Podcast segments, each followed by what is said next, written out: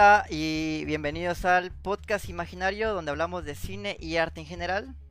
Buenas noches, bienvenidos. Como habrán visto en el título y en la pequeña escenita que pusimos antes de este podcast, hoy hablaremos de Harry Potter y el prisionero de Azkaban, la tercera película de la saga de Harry Potter. Eh, estoy muy emocionado, la verdad, porque esta película es parte de mi infancia, es parte de, de mi nostalgia, por así decirlo. Y bueno, también me gustaría presentar a quienes me acompañan esta noche, comenzando con Abigail. ¿Cómo estás, Abigail? Hola chicos, yo igual estoy súper emocionada porque yo elegí la película y soy de esas personas eh, insoportables que si es que ya les dicen, o sea, si, si, me dices hablamos de Harry Potter, yo puedo hablar de Harry Potter 24 horas seguidas. Entonces, a esto me dedico. ¿A qué se dedica Abigail? A hablar de Harry Potter. También me gustaría presentar a Eric. ¿Cómo estás, Eric? Bien, bien, bien. Eh, emocionado por hablar de esa película que también, de hecho, es, es una de mis favoritas de la infancia. Y pues que cualquiera que esté escuchando esto, que lo esté viendo, que lo disfrute bastante. Excelente. También nos acompaña Gastón. ¿Cómo estás, Gastón? Hola, este, pues sí, a mí también me gusta mucho Harry Potter. De hecho, esta yo creo que considero, y ahorita vamos a hablar de ella, creo que es la mejor película de saga. Eh, eh, sin embargo, no es mi favorita. Creo que eh, mi favorita sería la 4, pero ya sería en gustos. Pero emocionado de hablar de, esta, de esta película. Ahorita veremos, ahorita veremos. Pero sí, tienes mucha razón.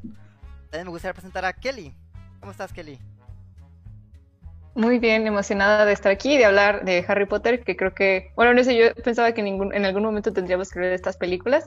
Eh, qué interesante que hablaremos de la tercera en lugar como de, usualmente hablamos de la primera en alguna saga, así que esto, va a ser interesante.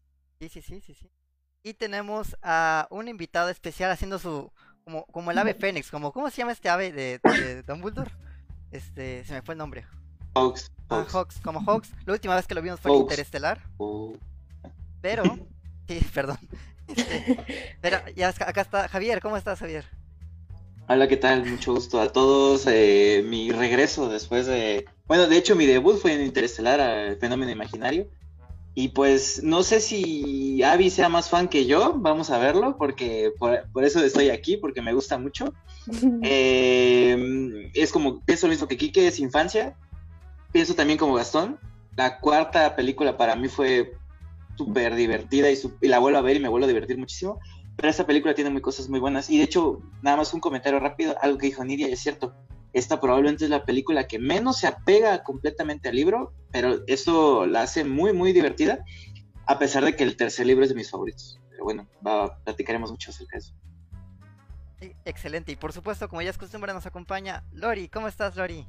Hola, muy bien, gracias. Espero ustedes también estén bien, que disfruten del podcast de hoy. Yo también vengo muy emocionada. Esta película me gusta mucho y es también ah, de, de las favoritas que tenía yo cuando estaba más chica. Entonces, pues sí, me gustaría también escuchar qué, qué les hace sentir y qué opinan todos. Y pues que si no, eh, no sé, yo estaba pensando hace un par de horas que tal vez ya todos las han visto, al menos la mayoría las conoce, pero para los que son jóvenes, a lo mejor algunos, este, no sé, sobrinos, primos que tal vez no conozcan o no sepan mucho de Harry Potter, pues que la disfruten y que también vayan a verla.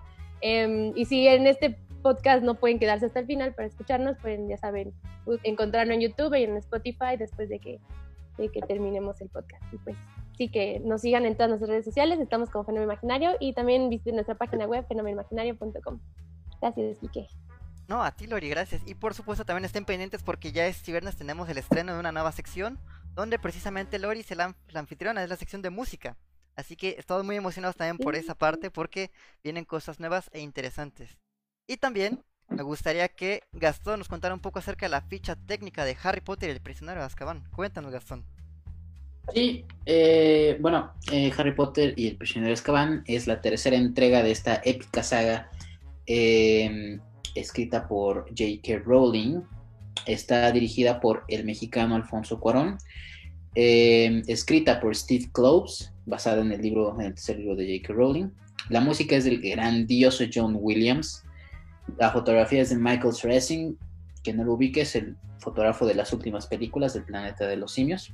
Eh, la edita Steven Weisberg y está protagonizada por los habituales, Daniel Radcliffe, Rupert Green y Emma Watson. Y además se añaden al elenco eh, Gary Oldman y la primera aparición con el, personaje de Albus Dumbledore de Michael Gambon, si no estoy mal. Em, esos son eh, los que aparecen en esta película. Avi, por favor, cuéntanos de qué trata Harry Potter, el prisionero de Azkaban, si es que alguien no conoce de qué trata esta película. Wait, wait, ya. Ah, Uy, no, ella eh, perdió a Abby, ¿eh? No te escuchamos. Sí, bueno, voy a... Ya, ya, ya. ¿Ahí sí me escucha? Sí, listo. Ya, voy a resumirlo. Harry está deseando que termine el verano para comenzar un nuevo curso en Hogwarts y abandonar lo antes posible la casa de sus despreciables tíos, los Dursley. Lo que desconoce Harry es que va a tener que abandonar Pivot Drive antes de tiempo e inesperadamente después de convertir a su tía Marge en un globo gigante. Un autobús noctámbulo y encantado, por supuesto, le llevará a la taberna del Caldero Chorreante, donde le espera nada menos que Cornelius Fudge, el ministro de magia. Entonces, esta sería más o menos la sinopsis o el, de cómo inicia la película para no... Porque ya me imagino que la gente que, que nos está viendo o escuchando ya ha visto la película, es fan probablemente de Harry Potter, entonces no necesita mayor sinopsis. Entonces yo antes de dar mi opinión quisiera escucharlo aquí a quien se dice mayor fan que yo, Javier Escobar. Quisiera saber qué opinas de la película. A ver, cuéntanos. a ver, en general me gusta mucho la película. Me gusta bueno, pero he de decir que la primera vez que vi la película no me gustó tanto como me gustó en las ocasiones anteriores, eh, posteriores a esa.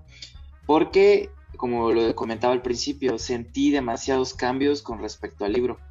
El tercer libro a mí me gusta mucho y no voy a caer en detalles de todo porque sé que estamos hablando de la película y es bastante molesto hacer la comparación, pero a mí me gusta muchísimo porque es un libro en el que yo me, o sea, completamente me sumergí en el mundo de Harry Potter yo vivía las clases, yo, yo me sentí un alumno más de Harry Potter. Entonces, cuando yo, yo leí el libro, y ya creo que ya estaba, no, no recuerdo, pero ya había leído este libro. Cuando sale la película, sentí una comparación y dije, es que no es lo del libro, ¿dónde están las clases de Lupin? ¿Dónde está lo que te muestra en el libro tan detalladamente? Entonces, en ese aspecto no me había gustado tanto. Cuando la volví a ver, ya con otros ojos probablemente, me gustó mucho. Tiene muchos aspectos muy padres. Eh, se nota el toque de Cuarón. Eh, digo, ya después de haber, de conocer que quién es Cuarón y demás, porque a lo mejor en ese momento yo de niño digo, pues Cuarón sé que es mexicano nada más, pero ya viéndolo con otra perspectiva me, me gustó muchísimo. Me gusta bastante el cast, siento que Gary Goldman hace un muy buen papel como, eh, como Sirius, aunque es bastante breve su participación en el universo como tal, eh, realmente no, no, tiene como mucho, mucho peso como en los libros a lo mejor lo tiene. Eh, no sé, en general pienso que es una película excelente. Hay muchas cosas que son muy icónicas en la película que a mí me gustan muchísimo. Algo que puedo citar, por ejemplo, es el hecho de que a mí me gusten tanto los días nublados y lluviosos, es porque yo me siento que estoy escapando de Lupin cuando se está transformando y Snape nos está protegiendo. O sea, yo sé que es una tontería, pero yo de niño, cuando lo viví, cuando, cuando viví esa escena, fue así como, wow, qué padre, yo quisiera estar en Hogwarts con ese día nublado en el que nos van a atacar, eh, bueno, nos va a atacar Lupi. No sé, o sea, realmente es algo eh, bastante padre. Ahora, también la, la, trama, siento que está bastante interesante. El hecho de lo de Peter Pettigrew, el hecho de que Snape es el malo, no es el malo, nos sigue, no nos sigue. O sea, siento que eso es muy, muy padre. Entonces, eh, para mí, salvo la cuarta película que considero que es más divertida, más, como lo que menciona Gastón, no mejor, creo que es de las mejores películas que tiene Harry Potter, eh, de las ocho que hasta el momento Sin considerar lo de ah, eh, Fantastic Beasts, que esa es otra cosa. Ok, ok, muy bien, muy bien. Kelly, ¿tú qué piensas de la película en aspectos generales? Pues bueno, creo que esta película es mm, donde ya empieza a tener un poquito más de de consistencia a la historia, porque las primeras dos son todavía para un, creo que para un público un poco más infantil, y en este ya se empieza como este lado de la adolescencia y también un poco eh, meter toda esta onda oscura que tiene que ver con eh, Lord Voldemort y entra un personaje que no es apto para niños, entre comillas, ¿no? Que te presentan a un asesino, si te, bueno, yo me acuerdo, por ejemplo, cuando salieron las primeras de Harry Potter, a mí no me dejaban verlas porque decían que me iban a espantar por alguna extraña razón. Este, y ahorita actualmente mi familia es muy fan de la saga y creo que esta película es como un parteaguas entre las primeras dos que se supone daban miedo, pero en realidad eran muy para público infantil y uh, pues realmente creo que es eso, como una introducción a todo lo que va a pasar. Eh, aquí quisiera destacar que yo no he leído los libros, entonces mi opinión a lo mejor no, no tiene ese sentimiento de, de lector que vio muchos cambios en la adaptación, como luego me ha pasado en el caso de Javier y de, y de Abby pero creo que es una muy buena película y que tiene estos datos, estos detalles de la cámara y muchísimas cosas que la hacen ser única como una pieza en comparación a todas las demás de la saga. Excelente, me gustaría escuchar la opinión de nuestro integrante que es Gryffindor, porque bueno, tal vez habrán visto aquí tenemos nuestros escudos de las casas de las que creemos nosotros que representamos y curiosamente Eric es el único Gryffindor. Me pareció interesante. ¿Qué piensas de la película, Eric? Ah, la verdad me gusta bastante, me parece muy, muy, muy, muy entretenida. Yo tampoco he leído los libros, de hecho. Eh, siempre he tenido esa como cosquillita de adentrarme a ese mundo porque obviamente es como... Son historias más expandidas, pero la, la, experiencia que recuerdo que tuve cuando vi esta película fue de... No sé exactamente lo que está pasando, pero me está encantando ver que sucede, que, que como que nunca se detiene, nunca se siente como tan como que se estanca. Y eso me, me encanta de la película. Y hay unas cosas que no me habían quedado muy, muy claras. Y esta es como la, como la octava o novena vez que veo esta película y me sigue pareciendo súper, súper, súper entretenida. Y yo creo, yo creo que por poquitito abajo de la 4, esa es mi favorita. ¿De la 4? O sea, ¿te gustó un poco más la 4? Es que ahí, también tengo una cosa de verla con mi hermano y el, todo este, toda esta cosa como de los deportes este, mágicos, y que ahí se ven y las pruebas. Es algo muy, muy, muy emocionante. Y, y aparte de la aparición final de Voldemort, ahí es magistral. Entonces, la, la, por poquito abajo. Ok, ok, ok. Ahora sí, cuéntanos, Abigail, ¿qué piensas de esta película? Ay, bueno, si quieren que solo yo hable, no mentira. El podcast de Abigail es el título. Me tienen que, me tienen que detener porque yo amo Harry Potter con mi vida y, o sea, soy, soy esas personas que son obsesivas con Harry Potter y si alguien habla mal de Harry Potter es como una daga en el corazón. Pero, a ver, yo les recomendé, yo recomendé esta película para hablar en el podcast porque, bueno, primero que es del género fantasía y segundo que si bien esta película no es mi favorita, porque como les decía antes, eh, para mí no hay mejor película de Harry Potter. Yo, con, yo concibo a Harry Potter como toda la saga, entonces no creo que puedo elegir entre, uno y otro. Entonces, en este caso yo elegí esta porque sale mi personaje favorito de, de toda la, la saga, que es Sirius Black. Uy, ¿se trabó? No, aquí sigues, aquí sigues. Allá. Em, sale Sirius Black y me gusta en general todo lo que representa porque al principio eh, todo el mundo piensa que, que, él es un villano y que él fue responsable de la muerte de los padres de Harry Potter, pero en realidad es todo lo contrario y termina siendo uno de los personajes más nobles, más interesantes y que como ya sabrán, en, él él termina siendo uno de los personajes eh, más representativos y más importantes para, para la vida de Harry y su crecimiento personal y su evolución. Y creo que fue súper acertado que elijan a este actor Gary Oldman, que yo cuando leí el libro, por ejemplo, yo siempre me imaginaba a alguien súper atractivo, porque igual en los libros, si, eh, si recuerdan, mencionaba que era súper atractivo y como desenfadado y con una personalidad mm, bastante, mm, qué sé yo, y, y, un tipo de personaje que generalmente no, no, se repite, un tipo de personalidad, perdón, que no se repite en, en otro personaje de Harry Potter. Entonces yo me identifico bastante con la personalidad que tiene Sirius Black y, y, y lo desenfadado que es y descomplicado. Entonces yo siempre me imaginé un una persona así como, como Gary Oldman. Entonces me parece que el cast fue increíble Y también obviamente sale otro personaje, otro gran personaje que es el profesor Lupin de, de las artes oscuras, que también otro gran personaje que, que recién entra en esa película. Entonces siento como que eso da la entrada a, como decía Kelly, igual como la parte mm, un poquito más oscura de Harry Potter, porque mm, si no me equivoco, a, partir de ahí es cuando empezamos a ver como un shift en, en la saga. Y, y, no sé, a ustedes les causa escalofríos o no, como emoción cuando ven los, los créditos de entrada de Harry Potter, yo siempre me emociono.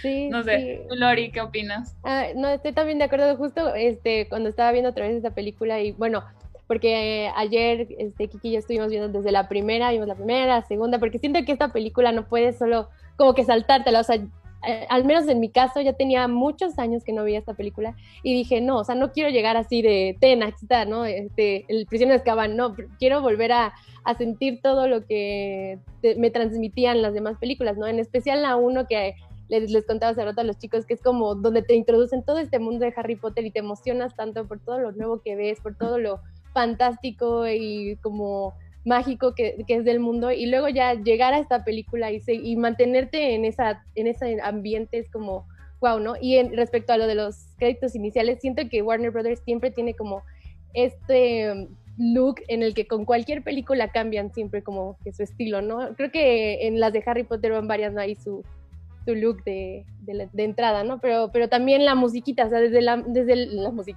desde el soundtrack, este como leitmotiv de este sonoro de Hedwig's Team y Harry Potter y todo, ya te emocionas, o sea, yo hace muchos años, bueno, todavía lo tengo, pero ya no, ya casi todo el tiempo tengo mi teléfono en silencio eh, el tono era el de Hedwig's Team, porque me encantaba así, llegaba un mensaje y era como, ah, sí, tan, no sé, es como una melodía muy linda, ¿no? Pero sí, me, me emociona mucho em, y estoy de acuerdo con lo que dicen del cast, creo que es, es muy, muy, muy buen cast. Gary Oldman es también un actor multifacético, hace unos papeles que de verdad a veces ni piensas que es él o, o no sé, se adentra tanto en el personaje que cambia así radicalmente, es, es, único, es único este Gary Oldman. Otra película donde sale él que me gusta mucho es El Quinto Elemento, que también es como ciencia ficción, y de hecho yo sabía que era él, hasta después fue como, ay, Gary Oldman, creo que es uno de mis actores favoritos, y sí, y sí, se lleva también la película acá, ¿no?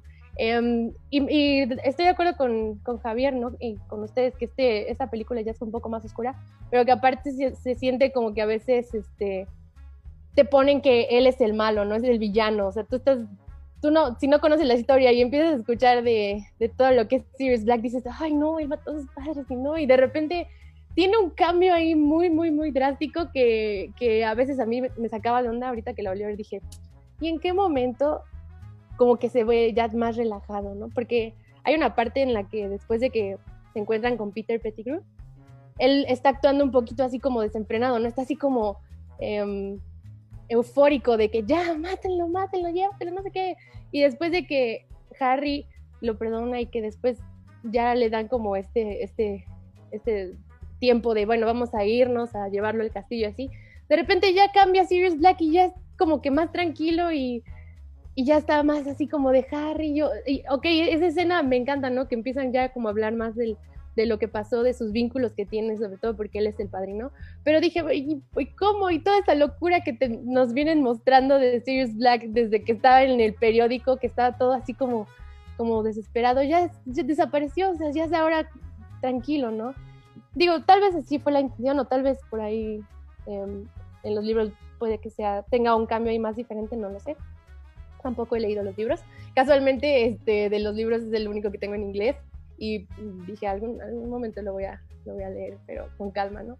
Em, y sí, sí me, me, gustaría saber un poco más de lo que dice en la historia, ¿no? Porque no sé si, si aquí haya personajes que hayan faltado como en otras películas. Em, bueno, ahí ustedes tendrán que decirme, no lo sé, pero pues sí. Em, también me gusta que en esta película no, no sale para nada Voldemort y creo que es la única película en la que Voldemort no aparece de ninguna forma porque muchos podrían pensar, en la 2 tampoco aparece, pero ahí está como su persona, ya saben, como el joven, entonces sí es como que aquí no aparece y sientes más todo este, esta historia, ¿no? De Harry queriendo em, saber más de su familia y qué les pasa. Pero pues sí, me encanta, estoy... Me, me gusta que hayamos ya visto esto de Harry Potter. ¿Tú qué opinas, Kike? Ah, bueno, sí, como, como bien mencionabas, este, vimos las dos anteriores, vimos Harry Potter 1, el- el- La Piedra Filosofal y La Cámara de los Secretos. Y algo interesante de esta película es que, bueno, tal vez me estoy equivocando, pero yo creo que de las tres, esta funciona como unidad. Sin necesidad de ver las demás, puedes ver este y entender mucho de lo que sucede en el mundo de Harry Potter. A diferencia de la 2, de La Cámara de los Secretos, que por ahí, un pequeño paréntesis, eh, mi hermano y yo, que es Javier, este, íbamos a ver los estrenos de las películas, excepto la primera, porque creo que estaban muy pequeños. Pero a partir de la segunda fuimos a ver los estrenos. Y yo tenía un pavor horrible a la segunda, me- tenía muchísimo miedo. Me acuerdo de la 2, creo que de la 4 y en la 7, creo. En la 3, Era, era cada dos películas. De hecho, tengo, tengo el registro, lo iba a comentar, es cada dos películas Kike hacía algo, pero que les cuente, por favor, qué hizo el Sí, niño. sí, sí. Pero bueno, eh, eh, oja- ojalá, ojalá hablaremos, hablamos de, hablemos de la Cámara de los Secretos. Pero yo creo que todavía falta un rato para ese punto. Pero bueno, voy a hacer este paréntesis. Yo tenía muchísimo miedo, tenía tanto miedo que yo gritaba. Y hasta me aguantaba las ganas de ir al baño. Y yo me senté que estaba a punto de morir dentro de esa película. Este, justamente, yo tal vez cuando- como era niño, pues me sentía muy identificado con la película. Creo que cuando, como bien mencionaba, la primera vez que vi la película de Harry Potter 3, no sentí como el efecto tan poderoso que tiene la película como tal. Pero ahora que la revisité, eh, tiene un aspecto, aspectos cinematográficos muy buenos. O sea, movimientos de cámara, tiene planos secuencias. Sobre todo tiene esa transición que, bueno, yo creo que es el coming of age que sufre este personaje literalmente. Porque Harry Potter 1 y Harry Potter 2, Daniel Radcliffe tenía la misma edad que el personaje Harry Potter, 11 y 12 años. En esta tiene 14 y estuvo a punto de cumplir 15. Y se supone que iba a interp- interpretar a alguien de 13 años. Entonces, evidentemente se ve mayor físicamente. Pero también la película trata un poco de la maduración. Como bien mencionaba Lori, este, el antagonista como tal, a, de- a- eh, a comparación de las demás, no es Lord Voldemort. Es precisamente, a mi parecer, el miedo mismo. Por ahí vemos como villano a, a este, se me fue el nombre, perdón. Ah, Este, Sirius Black, a Sirius Black, perdón, Sirius Black. a Sirius Black. Vemos como que es el villano que están proponiendo siempre, pero en realidad yo creo que es justamente este, este miedo. Porque vemos durante toda la película los Bogarts y los Dementores como tal. Ahorita me gustaría entrar en detalle con eso, pero me gustaría escuchar la opinión de Gastón. Cuéntanos, Gastón. No, no, no sé qué más podría agregar, creo que ya dije todo. Eh, pues sí, completamente de acuerdo con ustedes, ¿no? Mm, quizá lo, lo, lo, lo que podría agregar es eh, el valor eh, autoral que tiene Alfonso Cuarón dentro de la película, ¿no? Mm, se nota su, presencia, se nota su esencia, su estilo cinematográfico, el hecho de que se fuera desviando de lo que las novelas representan y, y que, la, y que la misma escritora estuviera de acuerdo co- co- con estos cambios, ¿no? Eh, pues se, ve claro que Alfonso Cuarón no, no, era cualquier director, ¿no? Entonces, sí, eh, quiero resaltar eso, sobre todo eh, cómo plasmó todo, todo lo que vemos en la película, el tema central, ¿no? El miedo, el tiempo, todo, cómo lo, cómo lo, cómo lo filma, ese es el punto, o sea, el usar la técnica para contarte y hacerte sentir lo, lo, que te hace sentir esta película. De hecho, hay, hay, un video que se hizo viralísimo de una chica que explica los movimientos de cámara eh, de esta película. Yo creo que explica mejor de lo que yo podría explicarlo. Eh, vayan a verlo, ahí está en YouTube, lo encuentran. Este, pero, pero sí, creo que el valor, el valor añadido que le da Alfonso Cuarón dentro, hablando cinematográficamente, es lo que la convierte, yo creo que en la mejor película de la saga. No es que las otras no, no tengan un alto valor cinematográfico, claro que lo tienen, ¿no? Pero creo que aquí hay una, aquí una audacia en cómo contar las cosas. En no, en no contártelo con, con, con, con la técnica del librito, ¿no? Chris Cross, bla, bla, bla. No, él ¿sabes qué? Te lo voy a contar de esta forma. Te voy a hacer un plano secuencia de unos seis minutos para contarte el miedo, para contarte todo esto. Y lo hace de una forma magistral. Eh, es por eso que yo considero que es la mejor. No mi favorita. Si sigo insistiendo, mi favorita es la 4. Obviamente, pues el torneo de los tres magos a quien no le gustó. Entonces, por eso. Pero sí, concuerdo con todo lo que dijeron ustedes. Nada más añadiría eso por ahora. Excelente, sí. Y bueno, como tal, esta película comienza con un tono similar a lo que vimos en las películas anteriores, pero fotográficamente es diferente, es decir, tiene un tono más oscuro, más frío esta película. Como por mencionaba antes del podcast, Javier tiene este, esta reminiscencia como a días nublados, por así decirlo. La primera y la segunda tienen estos tonos cálidos y esta tiene tonos muy fríos. Pero curiosamente, esta película, los primeros que serán 20 minutos, son muy, muy, muy divertidos. Tienen escenas ridículas, pero muy graciosas, como lo de la tía que se infla, como lo del autobús de para magos abandonados, incluso la conversación con el ministerio, ah, se me fue el nombre, con el monasterio o algo así. Cuando sale que este jorobado pelón, se me fue el nombre, disculpen. ¿El del ministerio, dices? Eh, El, Tom, ajá, creo que se el sirviente del ministro de Ah, magia. el ministro, ministro, el ministro de ministro. magia. Exacto, exacto. Que, ¿Qué- que de hecho es muy, es, muy, es muy curioso porque yo, yo tenía el DVD de esta cinta y de hecho el disquito era la tía. Entonces usar esos elementos como parte de, de tu marketing era... A, a mí me, me encantó, o sea, era como... No, no había visto eso antes, pero es, es muy gracioso que, que lo dices porque tiene muchos elementos cómicos durante el principio de la película que, que bien remarca, sobre todo porque después como que se va poniendo la cosa un poco más seria en, en cuanto a- al tema. No sé qué opinan los demás. perdón. ¿Qué opinas, ajá, ¿qué opinas Lori, de, de esta secuencia, digamos, cómica que tiene al inicio de la película? Creo que funciona bien, ¿no? Para también como que ve- ver, es, es un contraste entre lo mágico, lo fantasioso que tiene eh, lo, la- la demás, lo demás de la cinta y esto que es como lo real, ¿no? Porque pues estamos aquí como en Londres y pues la familia se ve normal y todo esto, entonces como tener ahí para que no se sienta pesado estos elementos cómicos, sí funciona, ¿no? Es como, ok, bueno, también te demuestra un poco como Harry empieza también a ser un poquito más rebelde y, y cómo es él ahora, ¿no? Bueno, no, sé si rebelde, pero pues que ahora sí no se deje como em, molestar por su familia y que lo resuelvan de esa manera, pues se siente, o sea, bien, no, no, no te aburre, no, no, no dices, ahí está exagerado o, cosas así, no. a mí sí me, me gusta y también lo tienen, tienen este factor cómico en varias películas. Sobre todo hay uno com- como que siempre anda ahí, que es con Hagrid, como que siempre es de los que más hacen cosas que te dan ternura y también te dan risa. A ver, Javier, tú que eres muy, muy fan, ¿cómo sentiste esto? Pues se siente bastante, digamos, como que la primera parte de la película te, te suelta como lo previo, lo que mencionabas, de las primeras dos películas, algo muy tranquilo, sí sale Voldemort y demás, pero es otro tono. Y poco a poco te van eh, llevando de la mano a lo más serio. Porque es una película en la que van a introducir a los dementores, es una película en la que van a introducir, como mencionaban, un personaje que sale como de lo común, a un asesino a un tema de que es como, ¿cómo van a meter una película de niños un tema tan fuerte como el, alguien que asesinó a otras personas? Eh, porque al final, bueno, sabemos que no fue realmente así. O los hombres lobos, en este caso con Lupin. Y algo que no había mencionado, pero lo quería guardar. Pero a mí, a mí me encanta lo del, porque bueno, ya lo he dicho muchas veces, pero soy fan de los viajes en el tiempo. Desde Volver al Futuro, evidentemente, pero esta película también para mí es una referencia. Entonces, voy a decir también otra tontería como lo de los días nublados, pero algo que también me pasó después de ver la película era eh, yo cada vez que, no sé, después de ver la película, siguientes seis meses, yo veía que caía una piedra o alguien tocaba una puerta o algo, digo, a lo mejor soy yo que me está advirtiendo de algo que va a pasar. Y me pasaba mucho, o sea, yo decía, ¿no será que estoy yo atrás ahí diciendo, no vayas para allá? Y, y no sé, o sea, siento que es como lo que realmente me dejó la película, digo, ahorita evidentemente ya no me pasa, pero lo pienso mucho y cada vez en, en la que yo pienso en un viaje en el tiempo, a lo mejor relaciono y digo, viaje en el tiempo como, como Endgame, como Volver al Futuro, que de, de alguna manera Volver al Futuro y esta pues son más o menos así, porque es en la misma secuencia que se va alterando el, un mismo plano sin uh, crear líneas del tiempo diferentes, o un bucle tipo Dark. Eh, pero bueno, la, la, cuestión es, siento yo que las escenas iniciales están bastante bien logradas.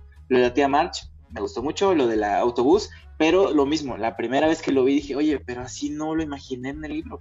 O sea, yo me lo imaginaba distinto. Y aquí lo siento como que es otra cosa. Pero ya la segunda vez que lo veo, olvidándome un poco del libro, digo que el libro es una cosa, es otra cosa. Lo disfrutas, disfrutas mucho la comedia, eh, las cosas que te van planteando a lo mejor al principio de la película y después, como lo va desarrollando, creo que es muy bueno. Entonces, eh, definitivamente es algo muy importante, ¿eh? por si alguien no ha vuelto a ver la película, alguien nos, que nos está escuchando, yo creo que es una muy buena idea volver a verla, ahora a lo mejor con, no sé, la perspectiva que ha cambiado de sus vidas, no es lo mismo verlo visto de niño que verla ahorita, entonces sí lo recomiendo mucho ver la película. Sí, de, de hecho tengo que decir que, por ejemplo, mi parte donde, donde más me reí fue donde este conductor que tiene lentes así como de botella va como loco manejando. me da muchísima risa y tiene acá como una cabeza de un duende degollado eh, que le dice como acelera, acelera o algo así le dice. Ajá. No sé, no sé si eso tenga alguna relación porque Cuarón es mexicano y habrá hecho un este conductor de pecero Ah, o algo así medio, me- exacto de medio intenso y que lleva a su amigo siempre al lado sentado en una cubeta y en este caso pues no puede sentar en una cubeta pues le pongo una cabeza no entonces no sé si a lo mejor porque sí sé que hay muchos aspectos en los que Cuarón tuvo que ver como metiendo ahí cultura mexicana digo vi un video hace mucho tiempo la verdad Hasta no sale él. Pero sí. Ah, ok. Hay ciertas cosas que él empieza, él agrega en la película que, si le soy sincero, yo no las noté. O sea, fue así como, pues, ahí están. Pero ya viendo a detalle, sí hay muchas cositas chiquitas a lo mejor, pero que sí agrega. Y yo creo que esa es una de. A mí tal, tal vez nos dio mucha risa por lo mismo. Es un humor más latino, tal vez. No sé. Ok, sí, pues sí. ¿A ti qué, qué te parecieron? ¿Te, te dio risa esta, esta secuencia? ¿Te gustó?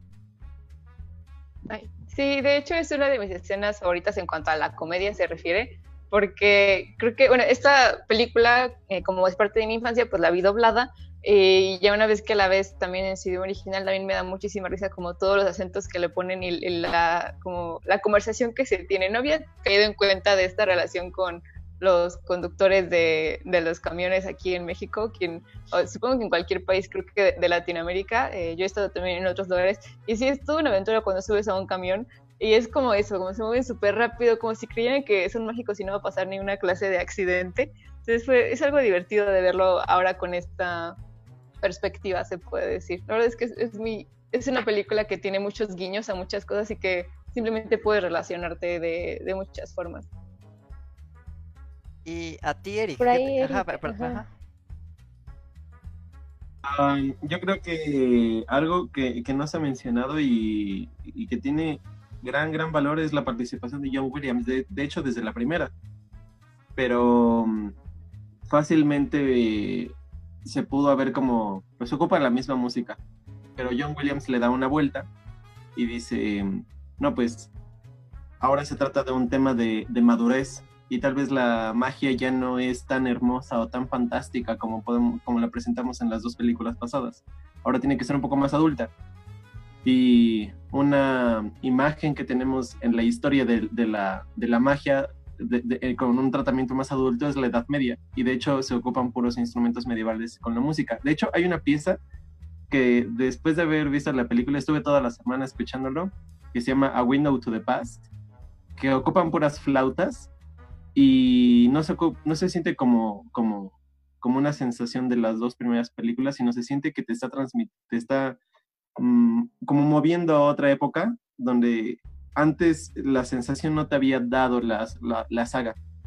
Y eso es algo que aprecio mucho, que a pesar de que sea tal vez los mismos personajes, sea la misma secuencia de la historia, encuentren formas de darle la vuelta, como lo que diciendo también lo de la paleta de colores que, que me encanta. Y, y yo, yo, no soy tan ávido de los libros, ya lo había mencionado, y, y, y algunos ya, ya, saben como más a fondo muchísimos datos por todo el lore que hay de, de Harry Potter.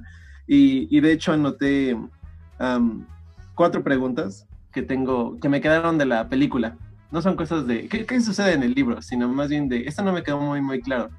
Y aquí está, si me permiten tantito claro hacerlas. Sí, claro, claro, claro. De, preguntas que guardé para mis amiguitos de Fenómeno Imaginario. La primera es, cuando están en el pasillo, cuando este de Harry Potter está en el, en el como en el, en el, hotel ese, hay una bruja que toca una puerta y que dice la limpieza y que abre la puerta ah. y se escucha así como ah, sí, sí. y la cierra y dice volveré más tarde. ¿Eso, eso qué es? Es otro inquilino, ¿no? Yo, que yo creo que no sé. Yo lo sentí como un gag básicamente. Pero bueno, ah, no ok, sé, ok. Pero no sé, o sea. Algo que pasa aquí en a, los Ajá, no sé, Abigail, Javier, ustedes que, que son más adentrados al, al, tema de Harry Potter y de la ¿Qué, magia. ¿Qué hay ahí? ¿Pasa eh, eso en los libros? Primero que yo creo que honestamente no recuerdo. Eh, perdóname, J.K. Rowling. No recuerdo porque yo lo leí de niña, pero estoy segura que esto más bien es un guiño al, al tono que tiene la película, que es muy cómico desde el inicio, con, cuando Harry Potter la hace volar a la tía. Yo siento que es como nada más que un elemento cómico y creo que funciona porque yo sí me reí cuando pasó eso. Y también, eh, no sé si Javier tienes algún comentario sobre eso, pero también quería decir en cuanto a la música, siento que es de las películas mejor musicalizadas, si existe el término, em, de Harry Potter, porque siento que igual en, la, en la escena donde Harry persigue la snitch dorada, me parece increíble. En general, el, uso de la, de la, música ahí y también en las escenas cómicas, como siento que, fue bien usado y también siento que fue em, bastante explotado también. Como que no, no estoy segura porque no, he vuelto a ver Harry Potter en mucho tiempo. Yo también soy de las que hace maratones y de ahí se, se da un descanso. Pero, por ejemplo, en este caso, no recuerdo otra película de Harry Potter que use tan bien la música. En todas las escenas siento que es súper acertado el uso de la música. ¿Tú qué crees, Javier, con lo de la escena de la, de la chica de la limpieza? Yo pienso lo mismo, no, no recuerdo esa escena como tal en el libro. Entonces para mí sí es un chiste así, que algo que agregaron nada más para la película, como para que pareciera gracioso, pero no, no, según yo no tiene relación con nada. Le, estaba buscando mucho, mucho sentido. no esa escena. ok, la siguiente es. Al final, ¿Sirius era el Grimm? Sí. Ah, ok, sí, sí, sí. O sea, no, no es como que dicen. Ok. Sí la siguiente es cuando Harry se encuentra con el Grim al inicio, antes de que, justamente antes de que llegue el camión, en el rostro se le hace como, como, como, se escucha como el sonidito como de un hechizo. ¿Saben si ahí Sirius le iba a hacer algo? A Harry se le ve que pasa eso en su, en su Le iba a secuestrar. Como, se, siente como de dementor, ¿no? Más o menos. O de dementor. Ajá, exacto. De que lo empuja, ¿sí? Pero es más como. Mm, ¿Cómo decirlo? O sea, no, no sé, no sé cómo decirlo, pero según yo sí tampoco. Tiene como este efecto del dementor, así como que se le hace así el rostro de repente. Es que esa escena en particular, de hecho, antes de que llegue el perro, se empiezan a mover los juegos que están por ahí. Y empieza a haber mucho viento, como si hubiera un dementor prácticamente, porque hemos posteriormente vimos que cuando pasa un dementor como que se mueven las cosas, o se, congela, todo, y como que se siente mucho frío. Y algo así está sucediendo muy ligeramente en esta escena en particular, y aparece el, perro. Pero sí, o sea, tiene, tiene razón este Eric, si era realmente... Eh, ¿Era un dementor o era Sirius Black? Interesante. ¿Tú qué opinas? Y Ah, perdón, perdón, no, no, sí, sí, continúo. Ah, no, iba a decir, ¿tú, qué opinas? Ajá, ¿qué opinas, Gastón? No, este, la verdad no recuerdo. Este, Es que, a ver, es que, o sea, para ser no la vi, o sea, la vi recientemente, la vi este año, pero no recuerdo de eso en específico, o sea, el sonido, sí me acuerdo de la escena, pero del sonido no, yo, yo no recuerdo nada, de verdad, o sea, creo que recuerdo el viento que se escuchaba, eh, porque se acercaba a una persona que desconocíamos, un animal que desconocíamos, que al final era Sirius Black, pero de ahí en no, yo no recuerdo otra cosa. Mm. Perdón. Pues, en ese momento también le saca su varita, ¿no? Este, Gastón, eh, digo Gastón. Ah, yo, la saqué. Gastón saca su varita. ah, ¿qué pasó? No, ya nos llevamos así. Harry, Harry, siento que iba a hacer, o iba a tratar de hacer algo ahí, entonces no sé si también fue como que a lo mejor en el momento que iba a sacar algo se lo elegido. A ver, Eric, a ver, Eric, preguntas serias, no me entiendes. Oye, de, hecho, pequeño paréntesis, pequeño paréntesis, eso es algo muy curioso. Harry está usando magia en la primera escena en particular, cuando en teoría no debería usar magia. Y, no le dicen nada de eso. Ah. Que, es, algo que le reprochan mucho a Alfonso Cuarón por eso, hasta la fecha. Incluso, incluso, si no me equivoco, más adelante hasta amenaza a su tío como que le pone así la varita en la cara. Y le dice al tío, no puedes usar magia fuera de la escuela, algo así le comenta él. Ajá, es, es como curioso, ¿no? Porque se rompe su regla, es, o sea, creo que es la única película en la que se rompe. Pero bueno, pues es, tengo una A ver, dale, Eric, dale, dale. A ver, aquí, aquí para nuestro invitado especial, una cosa que sabemos que en las películas siempre hay problemas a la hora de hacer los viajes en el tiempo, algo no encaja. Entonces, por ejemplo, aquí, tal vez le estoy buscando muchas patas al gato. Por ejemplo, cuando estamos en la línea de tiempo original, se escucha que se revienta el, jarrón adentro de la casa de Hagrid. Y después, esto significa que Harry y Hermione están afuera. Ajá. O sea, los de los del futuro, o sea, los que están regresando en el tiempo. Pero cuando y después eso se reafirma cuando Lupin se vuelve se vuelve este hombre lobo, que esa escena es genial. Y ahí se escucha como se ¡Au! Hermione. Es él. Eso significa que ahí están existiendo. Entonces, como por qué ellos no pudieron salvar a Buckbeak? Ok. ¿Qui- ¿Quieres decirlo, Abby, o quieres que yo conteste? No, no. eh, querido Hufflepuff. No, no, no. Gryffindor. Ravenclaw. Ravenclaw. Son de, son de había la misma casa. Slytherin, Son de la misma Slytherin, casa ¿no? los dos. Es que, es que yo tengo la teoría de que Javier es de Gryffindor. Yo no creo que seas de Ravenclaw. Pero bueno, luego podemos entrar en esa discusión. Que, que la audiencia, de hecho, pequeño paréntesis, la nos ponga a qué carta, a qué casa, perdón, a qué casa creen que pertenecemos nosotros. Incluso los que no están en este podcast, como por ejemplo Emanuel, Caste, este, bueno, Mariano, Ezio, etcétera. Adam. Adam, ajá, incluso los de otras secciones, ¿a qué casa creen que Oigan. pertenecerían? Ajá. Oigan, Ezio, Ezio de ley es de Slytherin. De ley. No, de, de- de- no, de hecho dijo, Gryffindor. aguante Gryffindor. Ajá, él puso en los Aguante. No me comentarios. Sorprende, no me sorprende que diga eso. Muy, muy cínicamente dijo eso, ¿eh? Pero bueno, Javier, cuéntanos, ¿qué, qué onda con esto del viaje en el tiempo?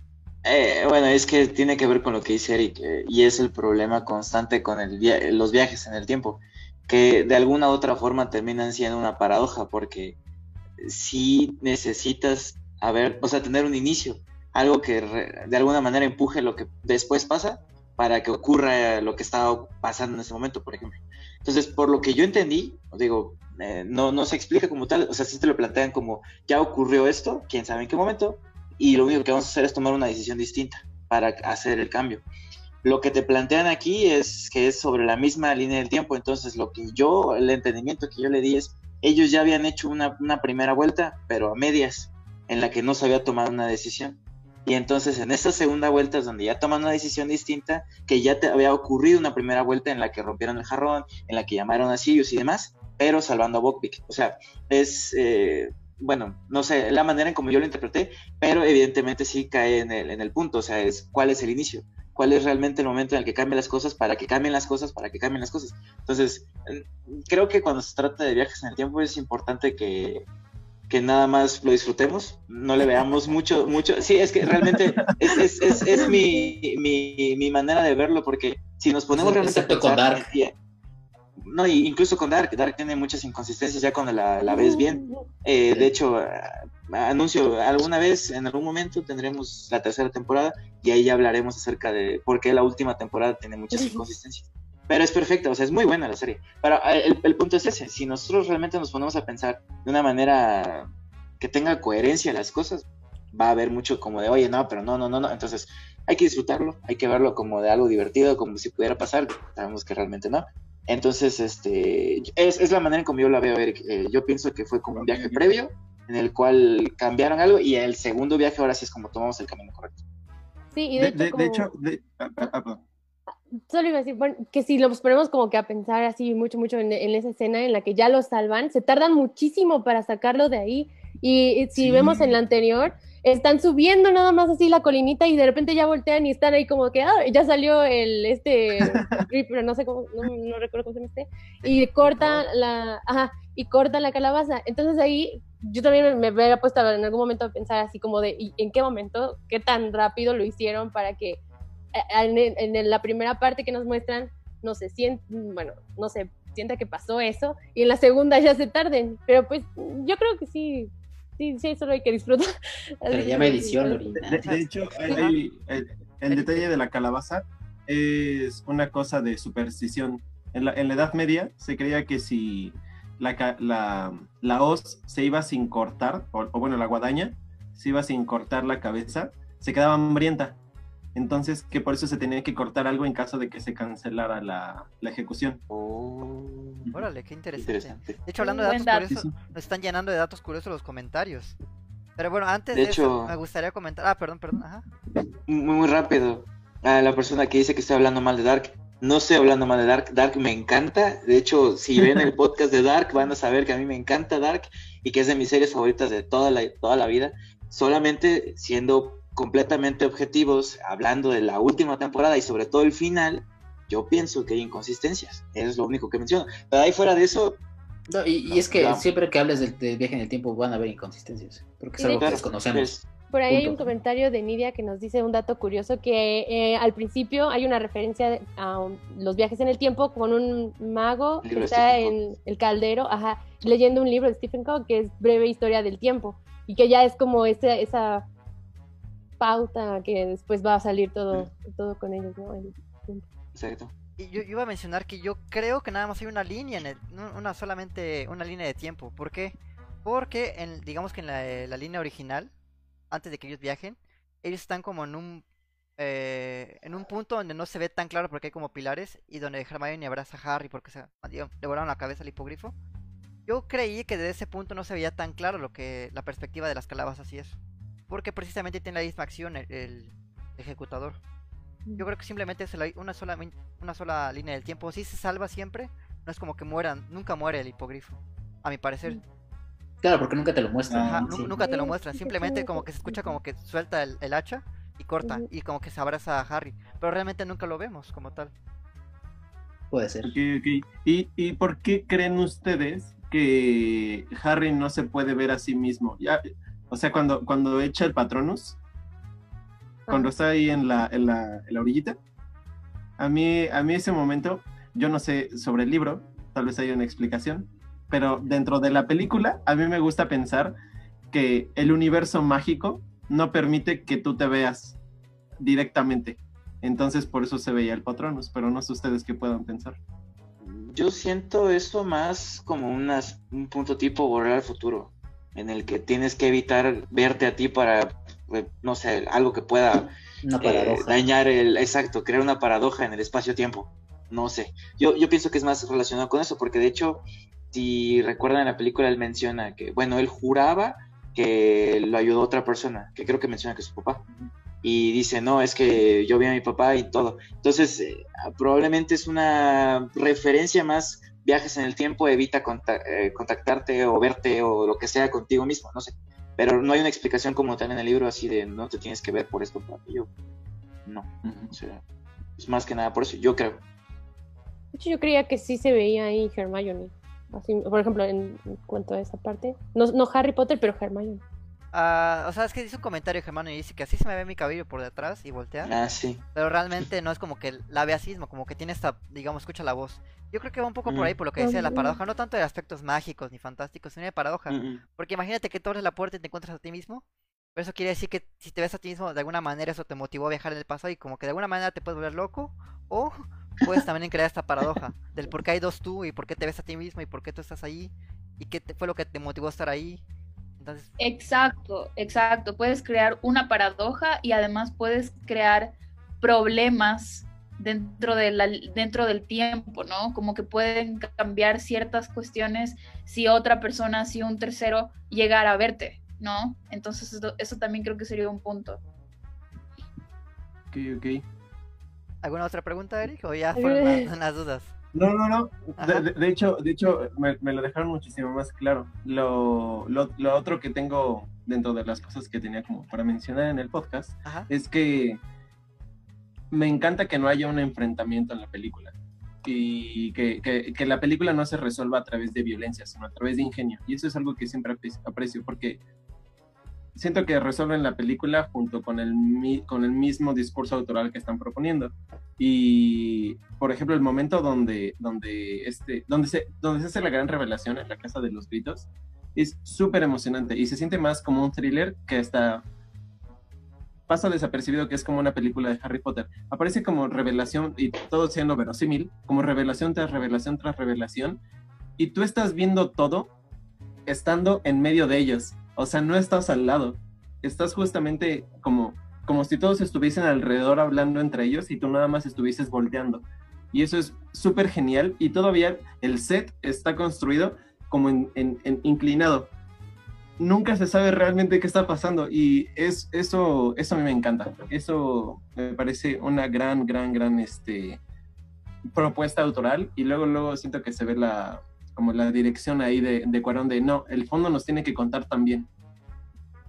Yo creo que es una de las, bueno, de las películas que más este, se siente como, um, no, no, quiero decir, que no, no se siente tanto el CGI o que se sienta tanto como los efectos, como que, o sea, sí los tiene, pero él, bueno, Cuarón, de hecho ahí hay un como este behind the scenes, este, que tenemos ahorita aquí también arriba, eh, pero si lo escuchan, él, él, cuenta que él no quería hacerlo, quería hacer lo más como apegado posible como lo real, y hay muchas cosas, el set lo construyeron así como tal cual lo dices y está increíble todo lo que hicieron eh, los diseñadores de producción, este, incluso hasta con los personajes, este, con el hipogrifo, también está increíble el trabajo que llegaron a hacer, que es artesanal porque hicieron pluma por pluma, eh, hicieron también este, bueno, fue tantos, sí, un poco CGI, pero también hicieron un, un animatronic.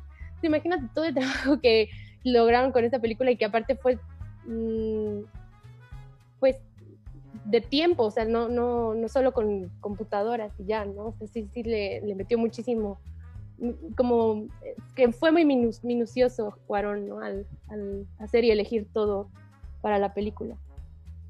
De hecho, ah, perdón, perdón, iba a mencionar rápidamente, este, un, un, ahora que nos ponemos un poquito quisquillosos, me dio una duda cuando andábamos viendo el mapa del merodeador y Harry ve el título de el nombre perdón de, de Peter este Peter Pettigrew y es que justamente eh, me da la curiosidad de cómo lo tenían los gemelos los hermanos el, el, mapa del merodeador y nunca vieron que en algún punto decía Peter Pettigrew porque ven a su hermano ven a Ron Weasley cómo es que nunca llegaron a ver a Peter Pettigrew quizás, sí, quizás, quizás, yo entiendo entiendo que quizás porque se convirtió en rata y lo que sea pero Harry justamente lo llegó a ver en su forma de rata y escondido en un, en un un pasillo. Entonces ahí me causó esa duda. Digo, no, no, es como que afecte en lo que voy a calificar esa película como tal, simplemente me causó curiosidad ese hecho.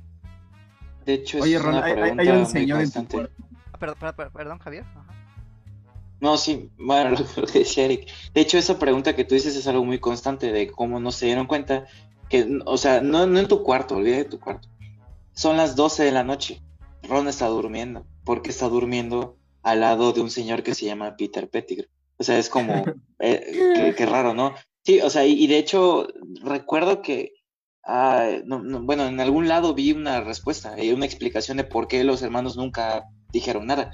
Creo que la explicación era porque querían que Ron, eh, ellos eran de muy mente abierta, entonces dijeron, pues bueno, ya su rollo, ¿no? Si él está con otra persona. Lo que lleva a otra pregunta. ¿Nunca les pareció raro que no conocieran a ningún Peter Pettigrew entre todos los alumnos de Howard y decir, oye, ¿y este quién es? O sea, porque nunca lo hemos visto si se lleva tanto con nuestro hermano.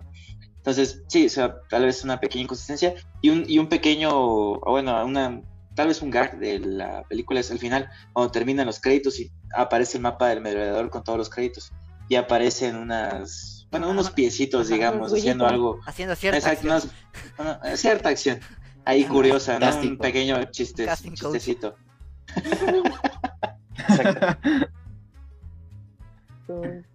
Iba, iba, a decir Abby, ¿no? ¿Algo? Cuéntanos, Abby. Ah, no, que yo ya quería más bien adentrarme a, a las cuestiones nerds de Harry Potter y ya hablar de lo que nos interesa a los fans de Harry Potter, a los true fans, como decíamos antes. Entonces, eh, yo quería hablar como de las escenas icónicas de la película, aunque en general yo sé que a la mayoría le gusta esta peli y que muchos consideran dentro de los cánones cinematográficos que es la mejor lograda de Harry Potter. Yo lo he escuchado varias veces y también lo he escuchado en, por ejemplo, en muchos videoensayos y también dentro de la crítica que dicen sí, la mejor fue la que dirigió Cuarón. Quizás sí, quizás sí es cierto, porque tiene ese toque autoral y ese toque más enfocado en, contar una historia de manera distinta y con, un enfoque igual distinto. Pero como ya les decía, yo creo que todas las películas de Harry Potter las, se las debe juzgar con, en conjunto y es imposible para un true fan elegir la mejor. Mm. Pero, por ejemplo, yo quería hablarles de la escena de, de cuando están el, el profesor Lupin está enseñándoles a los, a, los estudiantes a cómo defenderse. Con el, con el encantamiento ridículo.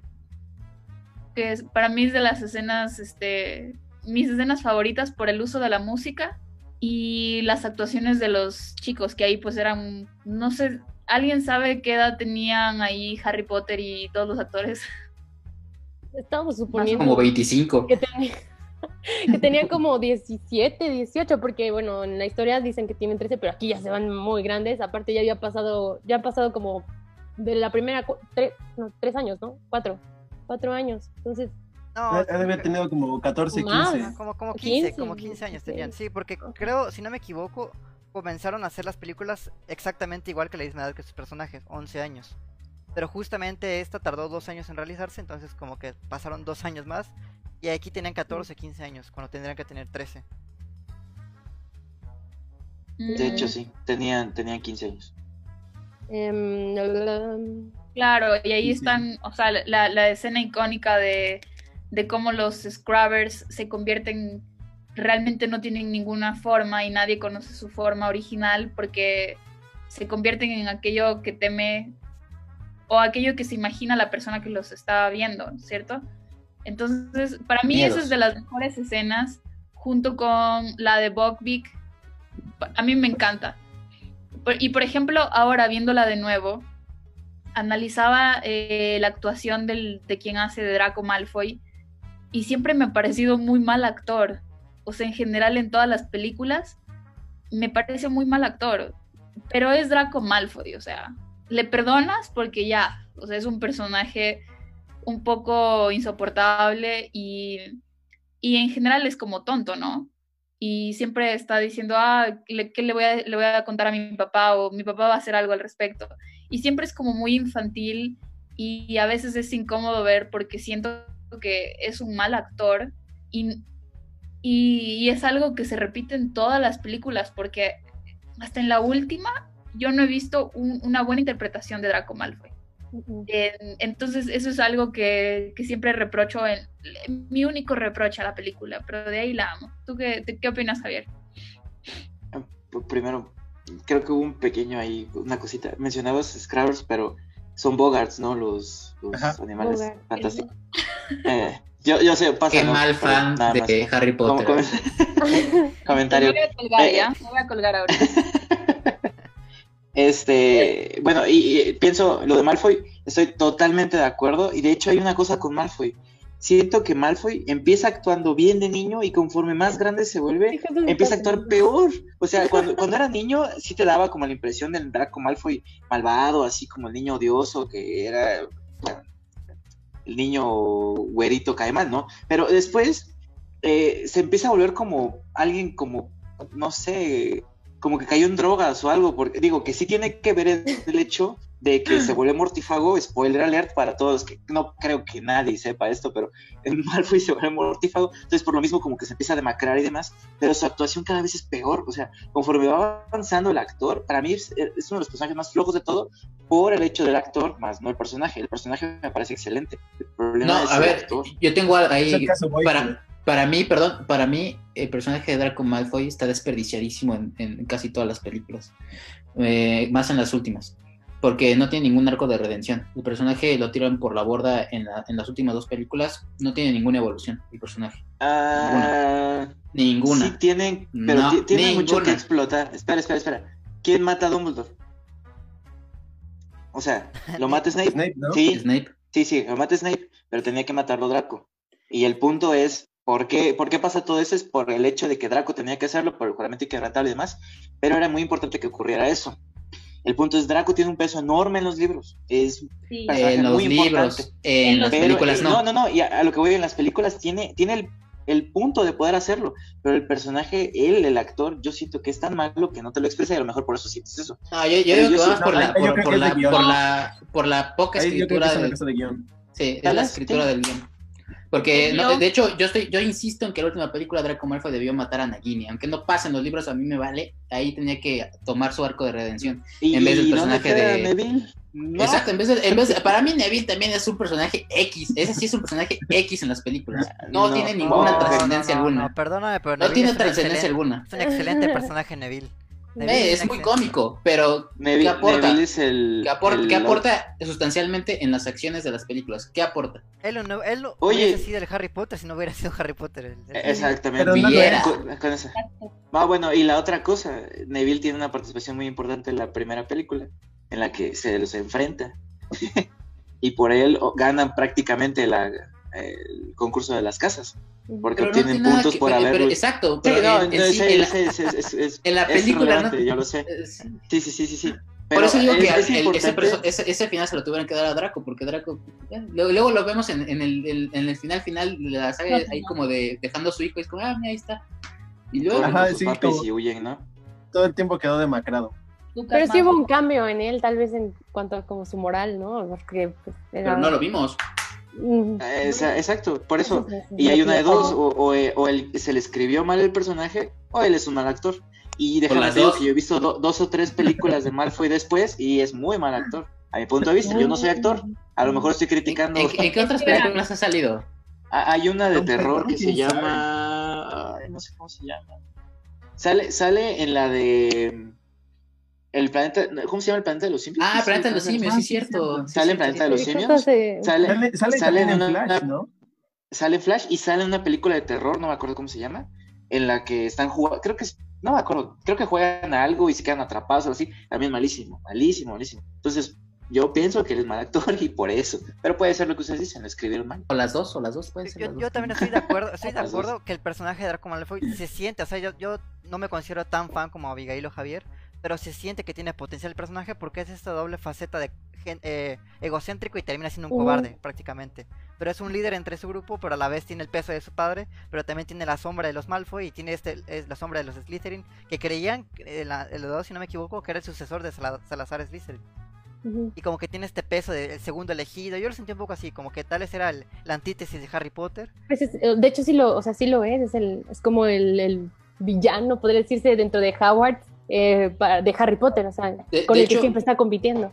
Hay un video muy, muy, muy padre en el que explican por qué, si, si hubieran metido al personaje de, de- de Draco Malfoy en la primera parte de las Reliquias de la Muerte, en ese viaje que hacen los tres amigos, por qué hubiera sido eh, mejor para ese personaje y hubiera cum- eh, cumplido su arco de redención. Es un video de Jordi Maquiavelo.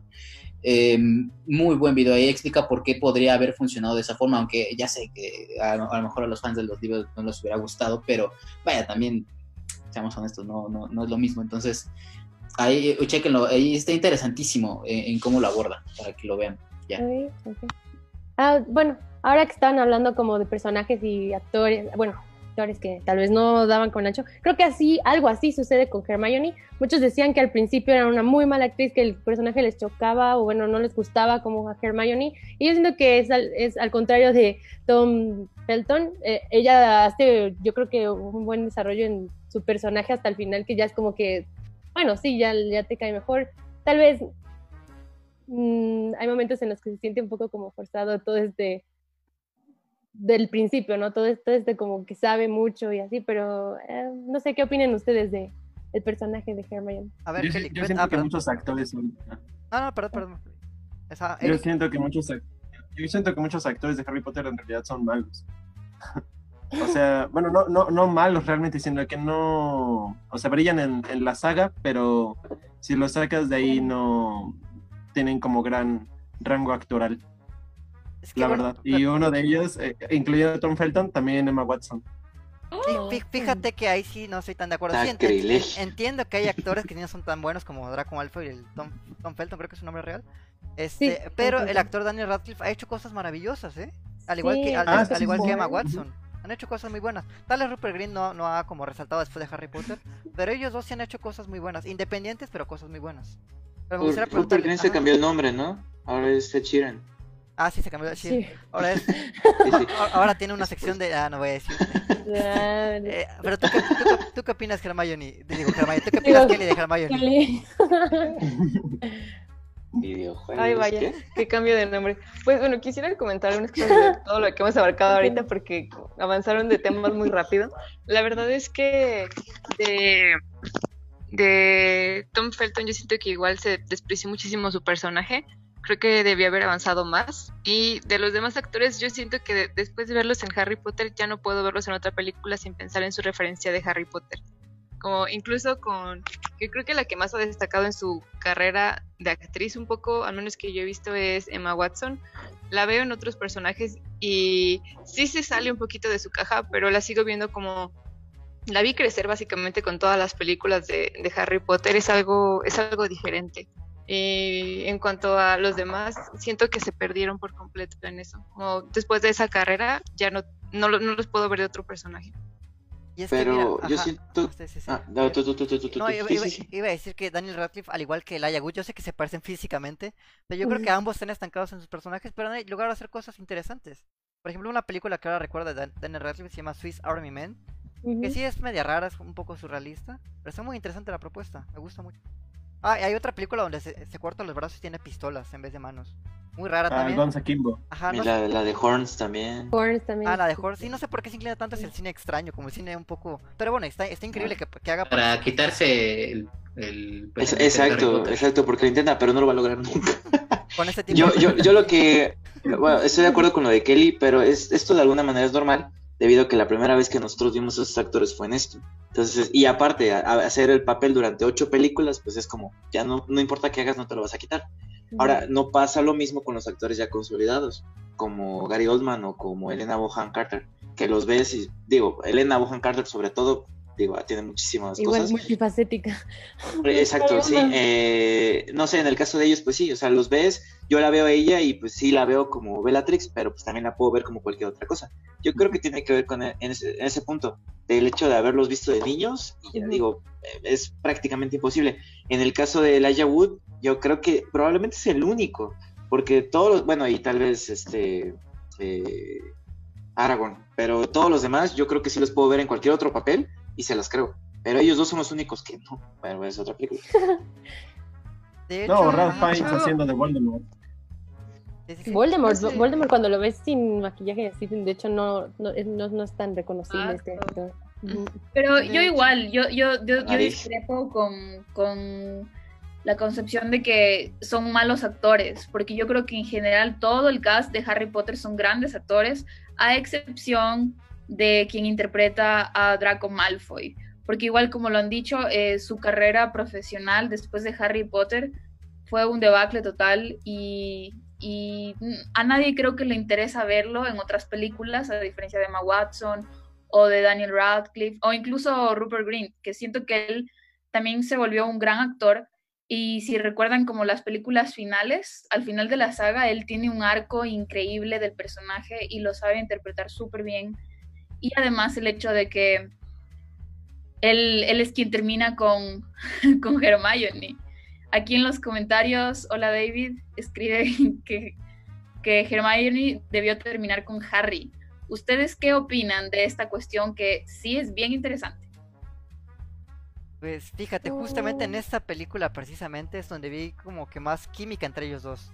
In, in, eh, independientemente del viaje en el tiempo que tienen los dos, vemos uh -huh. que Hermione se inclina como en los momentos de pérdida cuando se muere el hipogrifo, lo abraza a él, o que este, no sé, eh, cuando aparece la nada con su giratiempo, realmente el, que, el único que, que, Ah, no, creo que es Ron el que se da cuenta. No, de, de hecho, eso. al que abraza es a Ron cuando muere el hipogrifo. O sea, sí, desde no, la película. El efecto Mandela. No, abraza a Harry, abraza a Harry. Según yo, abraza, abraza a Ron. Hace rato lo vi. Señores, sí, abraza. El efecto Mandela. abraza a Ron. Y, abraza a Ron. Y luego abraza a Harry. No, Harry, sí, Harry nada más le hace así. Así como con el brazo. ¿En y ya. serio? Yo pensé que abrazaba sí, a Harry. Sí. No, yo yo no, recuerdo bien que era a Harry. No, no, Javier, cuélgate, cuélgate, ya no eres fan. No, es, es el efecto Mandela, yo, chicos. Yo recuerdo eso porque hasta dije, yo quiero ser Harry, abrázame a mí mejor. no, querido. No, lo, no puede ser, ver, no puede ser.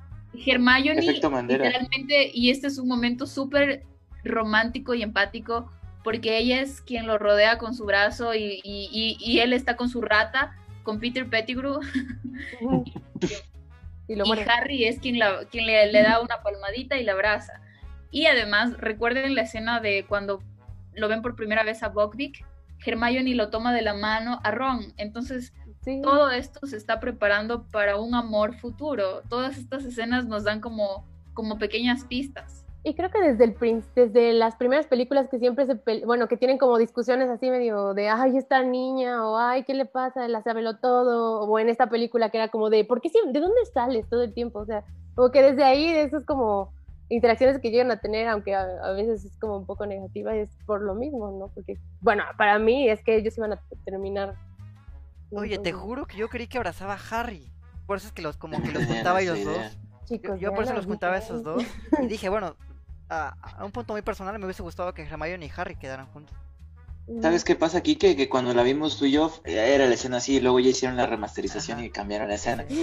Tú y yo lo recordamos Sí, distinto. Falso, falso, falso. Este, no, eh, yo, bueno, quiero eh, mencionar una cosa, a lo mejor eh, fuera del tema, pero tiene que ver con la parte del romance. Eh, siento que eso sí estaba pensado desde el principio. Por ahí hay un comentario de J.K. Rowling en la cual la, y le dice, nunca pensaste en hacer Harry con, con Hermione. No recuerdo exactamente qué es lo que ella menciona, pero de alguna manera da a entender como, bueno, me arrepiento a lo mejor haber hecho esto. Pero, pero, pero, pero, espera, espera. J.K. Rowling ha hecho muchas cosas, se ha contradecido en muchas cosas. Yo, yo la quiero con todo mi corazón por lo que hizo, pero hay que aceptar que J.K. Rowling también se ha contradecido, también ha hecho cosas, de repente hizo un día una cosa, otro día otra, y es como, ah, ¿saben qué? Olvídenlo. No, No, dije y nada. su- sus últimos tweets también, ¿eh? Exacto, y, última- y últimamente que ha estado más polémica de lo normal, digo, bueno, ya es, es, es un tema aparte. Yo lo que les iba a comentar es más el aspecto de Harry. Siento eh, que lo de Harry y lo de Cho Chang, por ejemplo, es algo como muy extraño, Forzado. pero de alguna manera lo entiendo porque es como de, bueno, el primer amor, que tiene que ser primer amor. Pero eh, algo que leí hace poquito y quisiera más preguntarles a ustedes, volteando un poco la pregunta, ¿no les parece que fue un poco raro o de repente que Harry se enamorara de Ginny? Como que nunca Ah. nada, nada, nada, y de repente, pop, Ginny. Por vida. supuesto que sí. Sí. Entonces, no, no sé, yo no lo había visto de esa manera. A mí me parecía muy orgánico, pero ya con los detalles reales es como, no, no es cierto, o sea, no fue tan orgánico. No, Fue de la de un día nada. otro ya, exacto, de la Sí. nada ya en, era, esta, en no esta sé. pasa aquí Ginny y es como, ah, hola. Y, Ajá, y sí, sigue exacto, ah, derecho. Ginny. Y, y de hecho la- hay una escena que también no, no recordaba, pero en la quinta, en la de Orden de Fénix, eh, cuando Harry se queda con Cho para darse el beso, Ginny se hace su cara como de celosa, y es lo único así como de, ah, se van a besar, y se va. O sea, Es hasta la quinta fuera- película. Exacto, exacto. Y es como, No, no, no, mira, fíjate, de hecho en la, en la, en la 2 creo que fue, eh, llega a casa de los Weasley, Harry, y le dice, ah, Ginny no dejó de hablar de ti todo el verano. Pero ya, o sea, de repente se enamoró del el, el primer semestre, bueno, el primer año, y pelaba a Harry. Pero ya el segundo Ah. año ya estaba como hablando El todo el primer tiempo año de- ni sale ella. o No, sea, sí, creo que de, la película. no. Pero Sí creo que sale. no No entra a la escuela hasta después. No, pero sale, En En el- teoría, en sale al no, principio. sí, Sí, sí, en sale en la 1, Sí. sale, sale en los vagones del tren. Salen Sí, los vagones, pero nada creo que más. sí. Sí. él habla o algo así. sí, no. Pero no, no, solo le dice ah, suerte Ajá. y ya. Y se enamoró. ¿Qué está Como, es que- ¿Qué es- Espera, yo de ellos dos, como siento que sí un poco de desarrollo, pero como no era una historia de romance, en, en la película no nos pusieron todas las escenas que a lo mejor guiaron a eso. Yo no sé qué tanto se explica en los libros, pero sí pude ver que él empezó a interesar un poco más a partir de. Ay, no me acuerdo en, en qué película es, pero es casi al mismo tiempo en que también Ron empieza a, a darse cuenta de que le gusta. La última. Es, en la, es ¿La hasta la última. cuatro o en la No, cinco? ese, ese Es que la- están, están la hablando, están teniendo como su momento así de, de compas, eh, Harry y Ron, están hablando en su cuarto de ellos, y es como, ¿qué le ve a ella? Ah, es en el misterio del príncipe. En el misterio Ah, del la príncipe. Ah, es la, es la seis, es la Ah, seis. sí. Como que sí empiezan a tener sus momentos, pero como tienen una vida tan caótica, no creo que tengan suficiente tiempo como para estar así de hecho, de en románticos nivel... dos- Ajá. En la 2, el- a- hace rato le comentaba aquí que porque ta- también pasa que sale Ginny un par de segundos de que es la que está como controlada por este Voldemort y pues la salva Harry Potter. Ahí podría ser como que, bueno, tal vez se interesó en él desde entonces. Perfecto, Spider-Man. A ver, No a se ver, ve, a se- ver, ahí no se ve nada. A ver, Abigail, cuéntanos, Sí, cuéntanos. a mí, Abigail. a mí, ¿qué pasó? Ya, ya, me están, me están desesperando. A ver, Ginny, en, al menos en los libros, Ah, eh, J.K. Sí, en los da- libros sí. te da muchas pistas de que ella va a ser el gran amor de Harry Potter. Bueno, primer, en primer punto, por ejemplo, este, él siempre mencionaba, eh, eh, o sea, en el libro mencionaba que Harry sentía también cierto cosquilleo en la panza cuando la veía y él no se atrevía mucho a hablarle porque Ginny en, en, en sí, bueno, a mí me parece la actriz muy guapa, pero igual en el libro también la describen que es Ginny súper guapa y que era súper deseada en Hogwarts y siempre andaba con siempre tenía un pretendiente, digamos. Entonces, las razones por las cuales eh, Ginny y Harry no estaban al principio era porque ella andaba con otros noviecitos. Entonces, no, no podía em, florecer ese amor hasta más o menos el misterio del príncipe, si no me equivoco, que es cuando ya se besan y empieza todo su romance.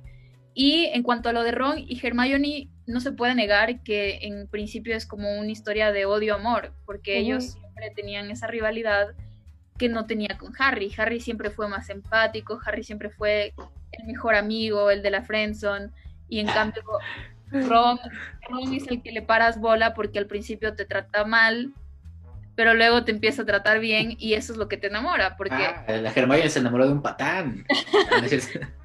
Técnicamente sí, porque él era súper inmaduro y, y luego, eh, si ustedes se dan cuenta, el personaje que tiene más desarrollo en toda la serie es precisamente Ron, porque él empieza a convertirse en un poco más aplicado en los estudios, em, se es, cada vez es más valiente, en cada película es más valiente, menos cobarde, em, porque también es Gryffindor, ¿no? Como que él- yo en él siento que veo muchísimo desarrollo, mucho más que en Harry, mucho más que en Hermione, como que él dentro de toda la, la- saga se encuentra a sí mismo y también empieza como a desarrollar estos sentimientos por Hermione que de niño él detestaba porque como son los niños, ¿no? O sea, son inmaduros y cuando sienten atracción a alguien te demuestran lo contrario, pero cuando son niños ya luego van creciendo y son como Ron que mm, empieza a mostrar todos estos, estos afectos a, a Hermione, pero si se acuerdan en, la- en el Misterio del Príncipe es este Hermione la que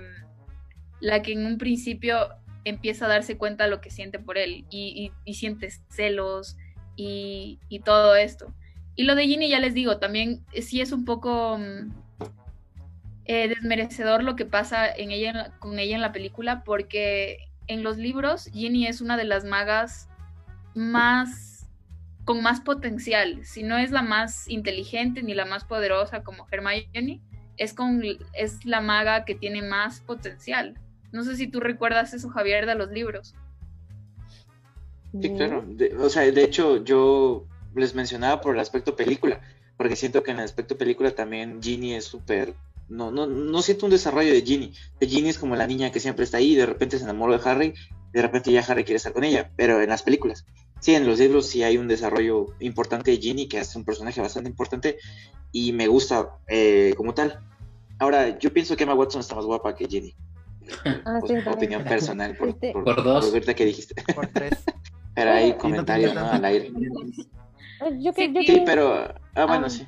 No, No, sí, más, sí, también en la 4, a- ahí también eh, llega a sentir celos por Hermione teniendo a este chico rudo y A Víctor Krum. A Víctor. Entonces yo siento que desde ahí ella, o sea, bueno, él es el que como que se da cuenta que siente algo por, por Ah, Hermione. ya, ya traían Ah, cosas pero de en, ellos. to- en todo, en todo caso, igual Draco Malfoy odiaba literalmente a Hermione y viceversa.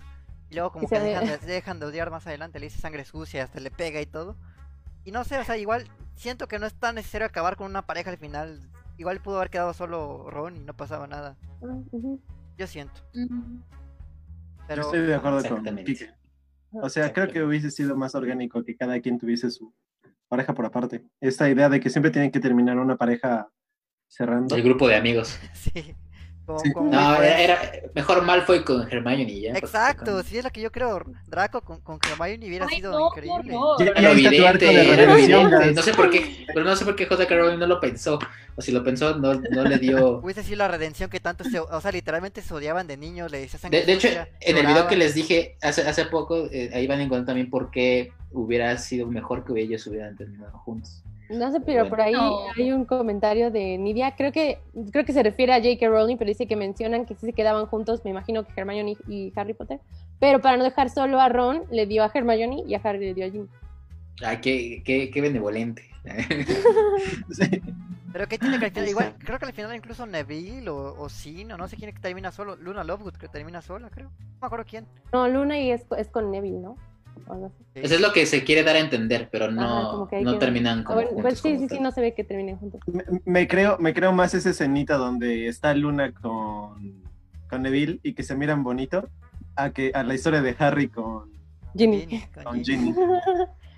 En las películas sí. al menos sí. Ah, Pero bueno, volviendo al prisionero de Azkaban. Azkaban.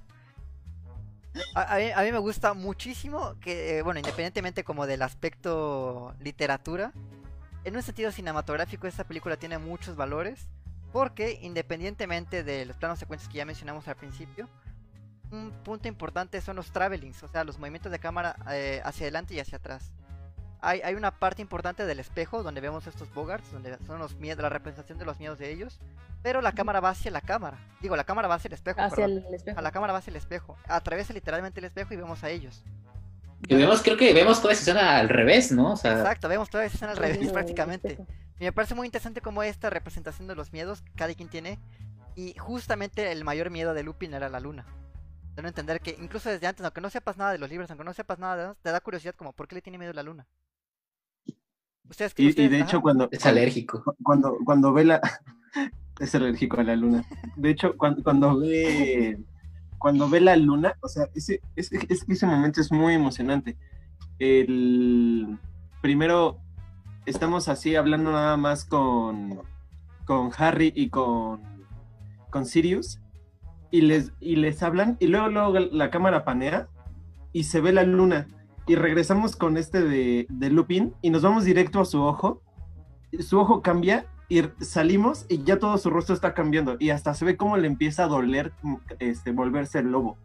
O sea, hasta se ve La que es algo que, transición, ¿no? que- eh, ajá, la transición se ve que es algo que, que, que él adolece, o sea, a nivel físico. No, y, y en todas las, eh, eh, eh, que bien mencionas eso de las de las transiciones, en toda la película hay muchas transiciones similares, ¿no? Sí, En detrás. eh, de hecho, en el video que, que les dije que al principio de esta chica que explica todo esto, eh, menciona mucho sobre también la, sobre la rata, igual, el hecho de cómo, cómo, cómo la, cómo la, esta parte, cómo la introducen y cómo hacen al final el, el giro de tuerca, ¿no? Este, este tipo, Alfonso Cuarón, creo que tiene, tiene ese, ese, ese plus, ¿no? Para, para contarte de esos pequeños detalles todo lo que, lo que va a suceder.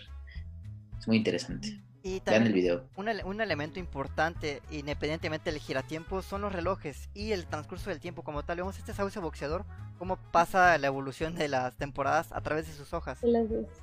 Y también algo que, que me dio la sensación en la película es que el tiempo es muy importante dentro de esta película, digo, independientemente del viaje en el tiempo como tal, sino porque eh, prácticamente yo entendí que Sirius Black era como el Harry Potter del grupo de amigos, que era este... El chico cool. No, no, no, básicamente que eran tres amigos, era la mamá de Harry Potter, el papá de Harry Potter y estaba... El papá de Harry Potter y Ajá, el y Sirius era Black. Sirius Black, que era el padrino. Y Peter Pettigrew era como Longbottom, ¿no? No, no, no. No, son los cuatro, son los cuatro No. amigos, no, no tiene nada que ver Lily. Cuatro. Y yo te cuento que Sí. Sirius Black, yo no creo que sea el Harry Potter porque Sirius Black es el equivalente del galán popular, Era inteligente. el Cedric Diggory. Sí, literal, el que lo tiene todo es Sirius Black. Interesante. Ah, estaría rico. Es que yo lo sentí así porque O- él dijo, vio, vi a mi papá. Y realmente se vio a sí mismo, pero también ve a una figura paterna que nunca tuvo. que Fue Sirius Black. Claro. Oye, y que por cierto, en ese, yo- ¿ustedes no sintieron feo cuando a Harry no lo dejaron ir al viaje escolar porque le dijeron huérfano? sí. Güey, yo, yo sí me sentí bien feo ahí cuando. No, tú no puedes ir porque tienen que, tienen que firmar tus papás. Y no, pues yo no tengo papás. Ay, sí, sí, Güey, yo sí. sentí bien feo en esa escena. Todos lloramos, pobre- todos lloramos. pobrecito.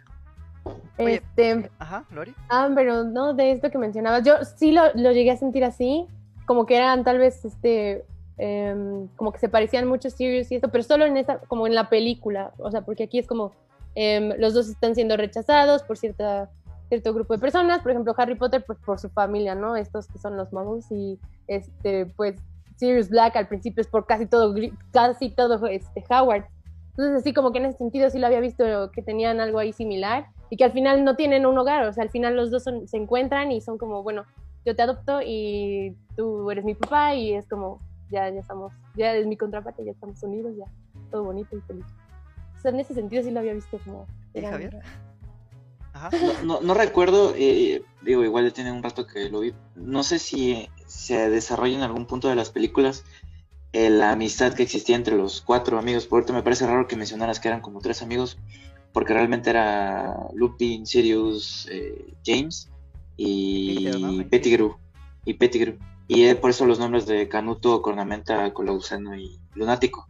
Entonces, eh, yo, no siento que nadie tuviera realmente, bueno, y luego cuando nos explican cómo era James, que a mi punto de vista no sé qué opine a- a- Abby, pero a mí James no, nunca me agradó, siempre pensé que era una mala persona por cómo trató a Snape, porque Snape es de mis personajes favoritos y siento que no merecía lo que le hacían, porque Snape nunca fue una mala persona realmente, lo hicieron mala persona. Pero, eh, no sé, sinceramente a mí nunca, nunca me cayó mal, nunca me cayó bien el papá de Harry. O sea, a, lo mejor nos mostraron puros flashbacks de él, pero siento que era un- una persona Era bastante... un cerdo. Llega un momento Sí, era, era bastante malo. En las películas. Sí, te, te- te dan a entender eso, que, Ujú. que el, el- incluso más la friendzone que le pudieron haber hecho Harry o no, la friendzone que le hicieron a Snape es la friendzone total de, de todas las friendzones. Porque ya después de muerta, aún así le hicieron friendzone, entonces eso estuvo... Acabas de decir una gran realidad. O sea, yo creo que eso que acabas de decir es una realidad universal, porque no creo que en otra historia que se haya presentado en el cine algo sea tan doloroso como, como el amor que le tenía Snape a Lily. O sea, esa friendzone, yo al menos, yo lloré en la última. ¿Alguien me puede admitir si lloró en la escena Ah, yo- donde yo, admito Snape que lloré, pero no con esa escena, sino cuando muere Dobby. Lloré cuando Ah, sí. en la Harry Potter 2, lloré como, bueno, tenía 7 años, 5 años, tenía, lloré horriblemente. Lloré en la 4. De hecho, creo que ni la terminé de ver en el cine, pues la dejaré para otro podcast cuatro, historia. Este, pero Yo sí, lloraba sí. porque veía el mundo de Harry Potter y decía, es que ¿por qué no existe? Es que ¿por qué es una película? Dios, o sea, yo lloraba así como de frustración de, de todo lo que nos están enseñando, nada más yo quiero estar ahí, pero no puedo, solo tengo que ver las películas para sentirme ahí un ratito y no en como, bueno, yo creo que si vas a, Estados Unidos, a donde está Howard, pues tal vez te puedes sentir un poquito así, un par de minutos, pero en realidad eso no, no pasa, ¿no? Yo decía, hace rato estabas comentando, bueno, no, al principio Javier comentaba lo que sentía o lo que hacía este, después de que terminaba la película, que era como, ay, a, a lo mejor me estoy viendo. Yo les comentaba a los chicos que llegó un momento cuando yo estaba chiquita que les pedí a los Reyes Magos unos mapas me, me. Merodeador. Ajá. Y pues con la ilusión de que iban a traerme, bueno, no de Harry Potter, sino más bien de los lugares que yo quería. Imagínate, era como que ese, esa cosa de que no va a pasar, niña, tranquila. Pero, pero, pero bueno, Abigail, cuéntanos, ¿por qué, por qué la Sí. pregunta si lloramos o no con, con el final de No, Snape? porque, porque Javier eh, dijo el tema de la friendzone y al menos ahí uno se da cuenta el gran valor que, que tuvo el final de Harry Potter. Por ejemplo, esta vuelta de tuerca de decir Snape siempre fue el bueno, siempre, siempre fue la mejor persona y quien cuidó de Harry Potter. Entonces, cuando mm, en la escena de cuando muere eh, Snape, yo lloré, pero como mártir. O sea, y, y no sé, o sea, tú, Javier, ¿qué, qué piensas de esa escena? ¿Cómo la sentiste? Digo, nos- a lo mejor nos estamos metiendo a, Ya la saga completa. a, a- a la saga completa, pero primero, la, no, hay, no hay nada en, en, en nada, en películas, en libros, en series, en nada que me haya hecho llorar como la muerte de Dobby leyéndola. De hecho, el libro está mojado en esa hoja donde llora, o sea, donde, donde se muere Dobby, porque yo realmente quería mucho ese personaje. Por ahí está el libro guardado, de hecho, ahí lo tiene atrás Kike.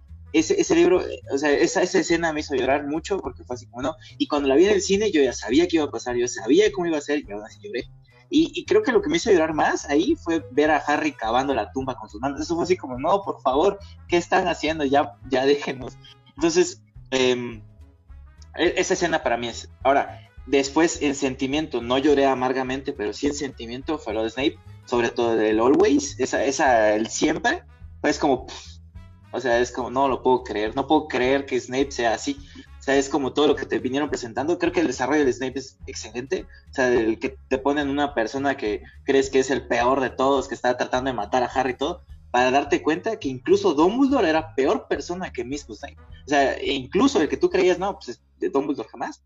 Entonces, no sé, siento que esas, esas dos escenas son como muy, muy fuertes en cuestión de la sentimiento. Nos estamos metiendo en otras películas, yo sé, y al final. Pero, Pero- eh, en esta película realmente no hay algo así. tan. Pero hablando de, de Snape en la película El prisionero de Azkaban, me parece increíble todas las interpretaciones que él tiene en las, o sea, porque incluso es cómico. Ustedes ven su cara y lo que y, y es hasta sarcástico con, con Hermione. ¿Recuerdan eh, la escena donde él va a, a cubrirlo a Lupin en la clase y les enseña sobre em, los animagos y los hombres lobo? Y cuando Hermione, típico que alza la mano, y luego él le dice, ah, no te podías este, aguantar las ganas de, de, de parecerla sabelo todo. Me encanta el tono que usa, me encanta esa actuación. eh, y en general todas las apariciones de él en la película me parecen cómicas y súper acertadas. De hecho, Alan Rickman es otro excelente actor. Ah, sí, pues sí, es un muy buen actor. Iba a decir que hablando un poco de clases de lo que mencionaba eh, Abigail, me gustan mucho las clases de esta película como tal, de la vidente y de Lupin. Y sobre todo el de, el de los Bogart, me pareció una... Y de Hagrid también. Ah, ay, Sí, las de fíjate, fíjate que las clases de Hagrid, eh, bueno, la clase que tiene en la película No me pareció puedo. terrible. La una. La, la- la única. Yo creo que ese es de los puntos más fuertes que tiene el libro, y era lo que mencionaste al principio. Oh, de nuevo, perdón, pero es inevitable mencionarlo. Lean el tercer libro, porque no, aquí te muestran tres clases, cuatro clases, pero allá son tantas clases. Las clases de Lupin las vives, o sea, te están mostrando y estás aprendiendo de las criaturas, y tú estás diciendo, yo ya estoy listo para pelearme con quien sea, o sea, ya Lupin me, me enseñó. Y esa escena, eh, específicamente la del Bogart, o sea, es- está, siento yo, muy, muy buena porque sí tiene mucha relación con lo del libro, pero no, de verdad, en, en el libro está muy padre eh, esa explicación, porque creo que en ningún otro libro pasa eso, en el que te muestran realmente a detalle todas las clases que ellos tienen, con lo que ellos ven y demás, y que lo hagan de manera entretenida. O sea, no es algo aburrido como que digas, ay, voy a ir a clases, no, o sea, es algo bastante divertido. Y, y, bueno, por eso lo recomiendo bastante. Y Hagrid, dale otra oportunidad, porque esa fue su primera clase, él está empezando, era un guardabosques. Y Hagrid, top 3 mejores personajes de toda la, la saga, ¿eh? Entonces no te metes con Hagrid, por favor. Ok, ok, bu- buena, buena, pre- buena pregunta, buena pregunta. ¿Cuál es, es su top 3 de personajes de toda la saga? Ya sé que estamos hablando de ah. Azkaban, pero más bien de los que se acuerden. ¿Cuáles son los tres Y esto va a personajes? estar feo. Cinematográfica, cinematográficamente hablando, ¿no? Sí, cinematográfica, Sí, cinematográfica. claro, claro. sí, sí, porque en libros está Feebles de, de eh, Poltergeist y no aparecen los- en las películas. Oye, Pero- personajazos, ¿eh? Pero más, bien- más En los como- videojuegos también. en los videojuegos, pero más bien como personajes del aspecto cinematográfico, de preferencia que sean de Prisionero de Azkaban, porque es el tema en el que estamos tratando hoy. Pero bueno, es válido también hablar de, de otras películas de la saga. Si quieres, cuéntanos, Ujú. Kelly, ¿cuáles son tus personajes favoritos de Harry Potter? Ay, ay, tengo que pensarlo, la verdad, como, no, no sé, este, no creo que poder reducirlo solo a tres, pero me gusta mucho McGonagall, es una de mis favoritas, se me hace como super badass, como, como todo lo que hace, nunca se deja amedrentar por absolutamente nadie. Um, mm, Snape también es uno de mis favoritos. Creo que fue uno de que más me sorprendió como el plot twist en cuanto a su historia, su personaje. Y mm, ¿quién más? Creo que esta sería entre Sirius Black y también los gemelos. Me gustan mucho los gemelos. Los Es como, o sea, eso es como en cuanto a personajes así, pero los gemelos me si- siento que le dan toda una, una chispa, una identidad diferente a como cada película como en que sale, tiene toda esta participación muy cómica y también pues muy valiente, ¿no? O sea, muestran que eran muy inteligentes y muy capaces y rompían con el molde de lo que incluso se esperaba en el mundo mágico y yo creo que incluso en el mundo mogul eh, hubieran roto cualquier barrera siempre. Pues, eh, no, sé, no es mi, tos- mi top 3, es como mi top 5, se puede decir, por, no, top 4, Los cuatro, por los gemelos. Ajá. Ok, ok. Lori, cuéntanos. Em, bueno, no, es que hablando de todos. Me gusta Bellatrix, Bellatrix Lestrange, me gusta ese personaje. Em, sí, como decían hace, rato, sí hace que la detestes en cierto punto y por eso es como, ah, me gustaba esa actriz. Bueno, me gusta esa actriz también. Eh, Luna Lovewood me gustaba como esa, esa rareza que tenía, como que era un poquito misteriosa y al principio cuando sale, ay, no llega un momento en la película en el que me hizo pensar que era como la mala, pero mm, pues no, ahí al final ya lo cambian, ¿no? Em, y es que no sé si sean, bueno, todas las criaturas me gustan. Pero también sería Sirius Black y también como su transformación de que es un animago. Es más, iba, iba a decir, ¿qué les parece si vamos con calificaciones y nos dicen nuestros los personajes favoritos? Para que regresemos con Kelly y ahorita con Lori, ¿va? A ver, Kelly, cuéntanos, ¿cuánto le pondrías a la película? Eh, Bueno, ay, ay, ay. Es que, no sé, creo que es difícil para mí calificar una película que es parte de una saga en este aspecto porque eh, no, no puede sacarse solo, creo que lo mencionaba Lori al principio, de que no puedes saltártela y ya.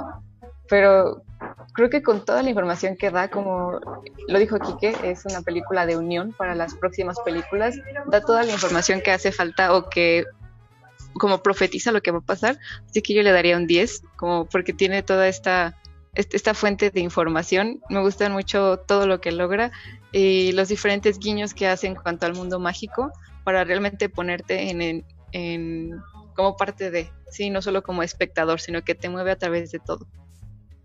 Excelente. Ahora sí, Lori, perdón. Este, también sí le voy a dar un 10. Es una, bueno, como que poniendo la, calificando todas las películas es mi favorita y luego ya serían otras. Espero que podamos hablar de ellas después. Bueno, sería un poquito complicado, ¿no? Hablarlas como por cómo las estoy calificando, pero sí, esa es mi favorita de Harry Potter. Eh, me gusta que hayan elegido un director mexicano para que eh, esta película. Eso estaba también súper, súper padre. Y que bueno, a pesar de que él no quería hacerla y tuvo este como impulso de Guillermo del Toro de, ¿sabes qué? ¿Qué te está pasando? Hazlo, tú diriges esta película, no se te puede ir esta oportunidad. Eso es también algo que dije, "Hmm, tal vez Guillermo del Toro también tuvo ahí un par de cosillas como que ver a lo mejor algunos consejos que le había dado a, a Cuarón, pero sí, me gusta mucho esta película, le pongo un 10 y también serían hace rato los, los personajes que más me gustan.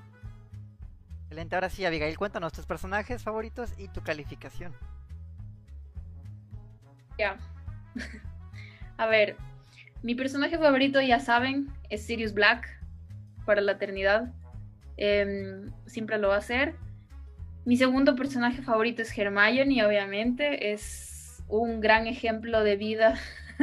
me, encanta, me encanta su personaje, me encanta que sea quien siempre salva a Harry y a Ron. Y como diría Ron, sin ella no habrían llegado a ningún lugar. Entonces es un personaje clave y, y es bonito igual esa amistad que tienen entre todos. Y, y bueno, mi tercer personaje favorito diría que es Harry, porque igual evidentemente es el protagonista. Y, y siento que también su desarrollo dentro de la serie es súper importante. Y si eres un true fan de Harry Potter, no, no puede no estar en tu top 3 Harry Potter. Entonces, él sería mi tercer personaje favorito. y a ver, mi calificación a esta película, ya les digo, para mí no mm, eh, significa mi, mi infancia, mi preadolescencia, mi adolescencia y muchas de las razones por las cuales yo empecé a leer y empezó a gustar el cine. Tiene que ver mucho con Harry Potter. Entonces, para mí, em, esta película, o sea, creo que es un 100, no sé, porque no solo, no solo que es muy buena cinematográficamente, sino que definió a una generación y ha definido el cine de fantasía desde que, desde que, desde la piedra filosofal. Entonces, se- es imposible desmerecer un, una saga como Harry Potter por lo mucho que significa para la gente, para los fans y para el cine de fantasía. Y hablando, hablando de fans, de true fans, me gustaría escuchar la opinión de Javier, nuestro invitado especial. Cuéntanos, Javier, tus personajes favoritos y tu calificación. Voy a hacerlo corto porque si no, eh, pienso lo mismo que Avi. Sea, si podemos hacer un podcast a lo mejor hablando todo el día de eso y yo puedo hablar muchísimo de esto. Entonces, muy, muy resumido. Eh, en top 3, Dobby. Me encanta Dobby por, no sé, es Dobby. Simplemente lo veía y yo decía, este personaje me encanta. Segundo, Hagrid, por la persona que es Hagrid, que siento que es pura bondad y es el mejor. Hablando de buena persona, es la mejor persona de todo el universo de Harry Potter. No hay mejor persona que Hagrid. Y la escena inicial en la que tenemos a Hagrid dándole un pastel, que por cierto tengo un, fun- un funko de eso, dándole un pastel a Hagrid, deseándole feliz cumpleaños, para mí es de las mejores escenas que hay.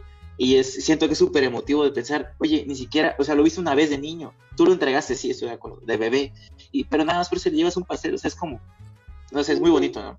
Hagrid siento que es la chulada. Y el personaje número uno para mí es Snape, por el desarrollo que tiene el, el personaje, porque él es realmente, el- para mí, el héroe de todo esto, y lo demuestran de principio a fin, que a lo mejor tú al principio no lo consideras como tal y crees que es el villano y demás, y al final, ¿qué crees? no Él era realmente el bueno y el papá de, Hagrid, de Harry no lo era del todo. Entonces, para mí son tres favoritos. Ahora, eh, lo que dice Abby, sí, Harry, pues sientes empatía por Harry, tú quieres ser Harry, quieres, o sea, obviamente todo, ¿no? Lo normal, pero yo siento que fuera de, lo, de los normales, de los establecidos como Harry y Hermione, eh, Dumbledore incluso, yo pondría ellos tres. Ahora, a la película le pondría un 9.5 por el simple hecho de que la 4 me gusta más. Abby mencionaba, esta película y la música es excelente, estoy de acuerdo, la, la escena de Quidditch es excelente, la música, todo, me encanta esa escena, me gusta muchísimo, porque sí sentí que fue un poco como yo la pensé en el libro, un poquito. Ahora, para mí, la cuarta tiene mejor música, porque tengo mucho en la cabeza, está empezando el torneo de los tres magos, está la musiquita de fondo, sabes que ya viene el torneo, Harry nervioso esperando porque ya le toca el, el dragón, o sea, no sé, para mí la cuarta, la sensación que me dio la cuarta de emoción, no me la dio ninguna otra película, más que evidentemente la última, pero bueno, por, por lo que terminaba, más que otra cosa. Pero entonces para mí, dado que existe la cuarta película, la tercera es un 9.5, excelente. Eh, gracias al tono gris, días nublados, todo lo que creó en mí, mi infancia posterior, lo mismo que menciona Abby. Este libro fue el libro que a mí me dijo, eh, leer es divertido, leer es muy padre, lee más, por favor. Y por eso mismo creo que el Harry Potter tendría que ser lectura obligatoria en todas las escuelas de inicio, de cajón, toma Harry Potter. Y ya, esa sería mi opinión.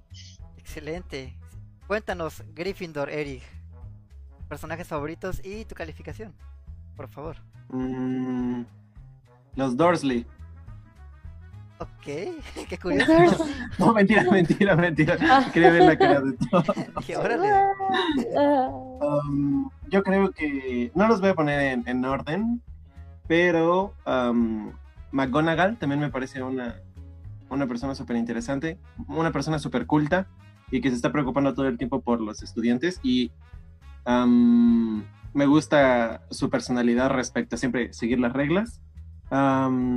Sirius, porque lo interpreta Gary Oldman, no porque me guste tanto el personaje. Y Hedwig, me encanta ese. Ya sé que es, es un animal y que no tiene como mucha personalidad o un arco o algo así, pero me gusta que siempre está ahí, que siempre cuando se le hable está ahí y hasta se sacrifica al final por Harry. Entonces, la verdad, Hedwig me gusta muchísimo. Ah, lo mismo, yo sé qué triste su muerte, porque sí, sí. Sí, y, y Harry ni siquiera la lloró tanto a Hedwig. ya sé, ya sé, eso también fue muy molesto. Bueno, bueno, porque- bueno, bueno. Y. um, puede ser. Yo le, yo, le, yo le daría un 10, la verdad. Me parece, me parece una gran, gran, gran película. Excelente. Y finalmente con Gastón. ¿Cuánto le pones a Harry Potter y el prisionero de Azkaban? Y tus personajes favoritos si tienes. Sí, a ver, es inevitable pensar que Snape para mí es como el personaje de Harry Potter, ¿no? Por, esta evolución que tiene. Eh, ese sería mi personaje favorito y añadiría también el personaje de, de Hermione, que también es, es el, más interesante de fuera de, Snape. Y obviamente Harry Potter, ¿no? Porque pues sin él no, no habría saga. Entonces, para mí esos tres. Eh, es difícil ponerle una calificación a una película de una saga, ¿no? Me pasó igual con la comunidad del anillo. Eh, sin embargo, esta película, repito, eh, no es porque la haya dirigido Alfonso Cuarón, bueno, que sí es por eso, pero eh, le da un valor agregado, ¿no? No es una típica película de saga que te la cuentan con el librito. Aquí el, tipo le piensa. Y, te da cositas que en primera instancia no te das cuenta, pero si tú le buscas y si tú y, de verdad pones a girar tu ardilla, vas a entender un poquito más. Eso, eso a mí me, me, encanta, ¿no? O sea, en un principio que yo la vi y dije, pues no sé ni quién es Alfonso Cuarón, ¿no? Pero ya que lo veo de grande, pues se, agradece ese tipo de cosas. Eh, sobre todo en una película que pues, es para niños, seamos honestos. Entonces, eh, eso le da un valor agregado. Entonces, para mí, yo creo que sí le doy Eh, híjole, como película de fantasía para niños de una saga épica, sí le doy un 10, la verdad. Es el primer 10 que doy, creo. Creo que sí. Eh, pero sí. Creo que sí. Órale. Entonces ese es un 10. Pues sí, de hecho yo también le voy a poner 10 a esta película, me encanta. De hecho me pareció curioso que Javier pusiera 9.5. Tal vez igual tengo preferencia quizás con otras demás, pero bueno, al menos cinematográficamente hablando, esta creo que es la mejor realizada. Me encanta Harry Potter 3 porque es este salto, a diferente de los demás, como que ya un poquito más hacia la adultez y temas un poco más sombríos. Y mis personajes favoritos, el principal sería Neville Longbottom. Mi personaje favorito siempre va a ser Neville. El segundo, que sea como lo que mencionó Kelly, los gemelos, no sé si cuentan como por dos o tres. Los gemelos Ah. Fred y George. Yo lloré mucho la muerte de. Creo que se muere Fred, ¿no? Sí, me, me dolió mucho la muerte de Fred. Dije, no, ¿por qué se murió Fred? Y tercero es Luna Lovegood. Me gusta mucho ese personaje, es muy extraño, muy como. Es muy simpática, me gusta mucho Luna. Entonces, sí, definitivamente 10. La recomiendo para todos en general, seas cinéfilo, seas cineasta, seas fan de lo que sea. Mira Harry Potter 3. Igual te puedes saltar la 1 y la 2, puedes comenzar con la 3. Porque es muy buena la 3, es increíblemente buena la 3.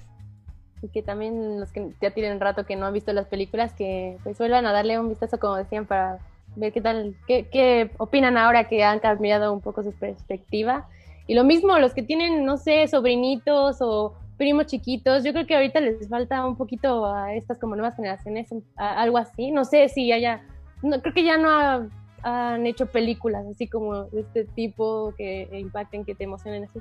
Pero yo creo que si uno ya les enseña como a estas nuevas generaciones, estos se van a también emocionar, ¿no? Porque es parte de, de todo este mundo que crearon, ¿no?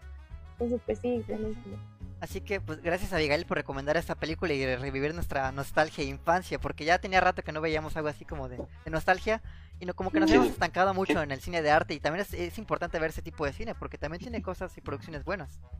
Y tiene Sí, también, claro. eh, tiene también valores agregados muy interesantes, como mencionaba Gastón, que revisitar la película te da otra perspectiva. Así que, pues, sí, gracias Abigail.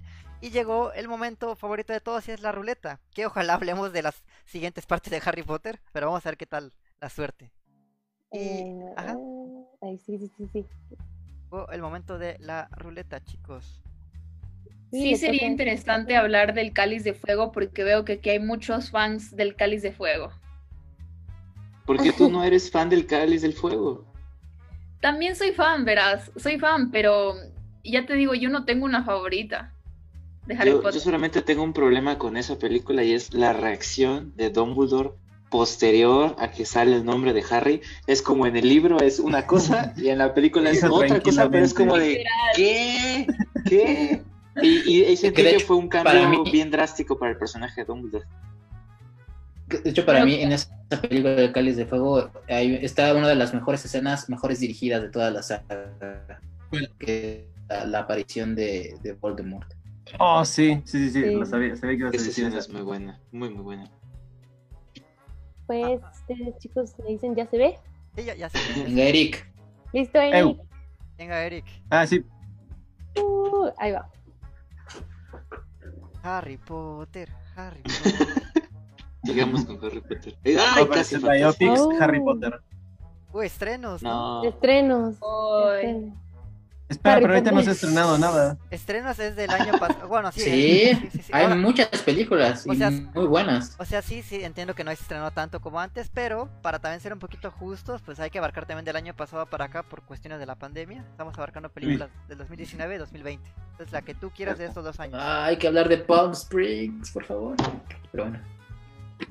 Yo también ya la vi, Gastón, ya la vi. Palm Springs. Buena. Ese es un ese es un estreno. Muy Ajá. buena película. Sí, sí, sí, es un estreno. ¿Cuál Ahora sí, Eric. Que decida, ahora- que Eric decida, que Eric sí, decida. ahora sí, Eric, dinos. Sí, me, me agarraron un poco curva porque, porque este, en la lista que me habían enviado no estaba estrenos. Uh, Sí. Bueno, películas que se vengan a la mente que he estrenado el año pasado y este año, que bueno, de hecho ya te dieron una sugerencia por aquí. Dos películas para que la audiencia escoja una. puede ser algo también en de alguna este, plataforma de streaming. Uy. Espera, den, den- den- am, es que de estrenos estoy un poco. Mm, a ver, eh, la, la última que vi fue El Hombre Invisible, ¿Ok? Sí. la de Lee Wanell. Un remake, sí, sí, salió el año pasado, me parece, ¿no? No, no, no, salió este año. Fue la Ah, última ¿sí? que, alca- que alcancé a ver en el cine. Ah, ok, ok. Esa y. Ah, damn. Um, ¿Cuál será buena? Um, y la que decía, la que decía Gastón, es que en mi mente. es- es- Sí. esa- esa no tenía. Onward. Alguien ahí dice Onward. Palm Springs. Nah, Onward es, Ah. es medio mala. Bueno, yo ya voy a votar por Palm Springs. Ajá, ¿Qué? Pa- Pa- Palm Springs contra el hombre invisible, ¿sería Eric? Sí, sí, sí, sí. Fue, fue, fue por no tener una a la mano. Sí, no. Out. Ajá, por ahí otras está Knives Out, por- creo que también entraría Joker, entraría este Uncut James. Hay muchos que El estrenaron faro. El Faro, por Es ejemplo. que, Pero es que yo creo que esas son del año pasado. sí, sí, sí, Ah, entonces, el es- hoyo. Es válido, es válido lo que mencionó Eric. Este, el hoyo también puede ser, sí. Es- sería el hombre invisible contra Palm Sonic. Springs. Palm Springs. Eh, los, los votos por Sonic y de Gentleman no, no creo que, que cuenten. Más bien sería Palm Springs contra el hombre invisible. Ok. Palm Springs. Por ahí mismo Eric El hombre invisible. el hombre invisible. Ah, por cierto, más para equilibrarlo. un, un saludo a esa persona que está haciendo las referencias al bananero. Ah, sí, sí. sí. Que creo que conoce a Eric, pero. No, no, No. Yo, no yo no lo conozco, pero me, pare- me, hizo, me hizo gracia. De hecho, nunca he visto el video, pero sé, sé de qué hablan. ¿Qué? Ah, mira, el, stand de los besos 2 también es estreno. Ay, tenía que ser. también, No, no. ¿Por qué no vas- Emanuel, ya. ¿Por qué Ya no me sorprende que Manuel ponga esas cosas? Pues yo, No creo que sí, yo creo que sí va a ganar Palm Springs, porque nada más tenemos un voto para el hombre invisible, de ahí... Y es para- Eric. No, pero ahorita Palm Springs tiene cuatro. Por ahí dicen Pero el la- bromas. Gastón votó dos veces. El jajas. El jaja. Harry tiene, a ver, uno. Un negocio entre manos. Harry tiene un negocio entre manos. ¿Pero qué está haciendo Harry? Ahí hay otros nuevos esa, ¿no? votos de Palm Springs. creo que nos Sí, sí, sí. con Palm Springs. Es Palm, Springs. Springs. Palm Springs, ajá.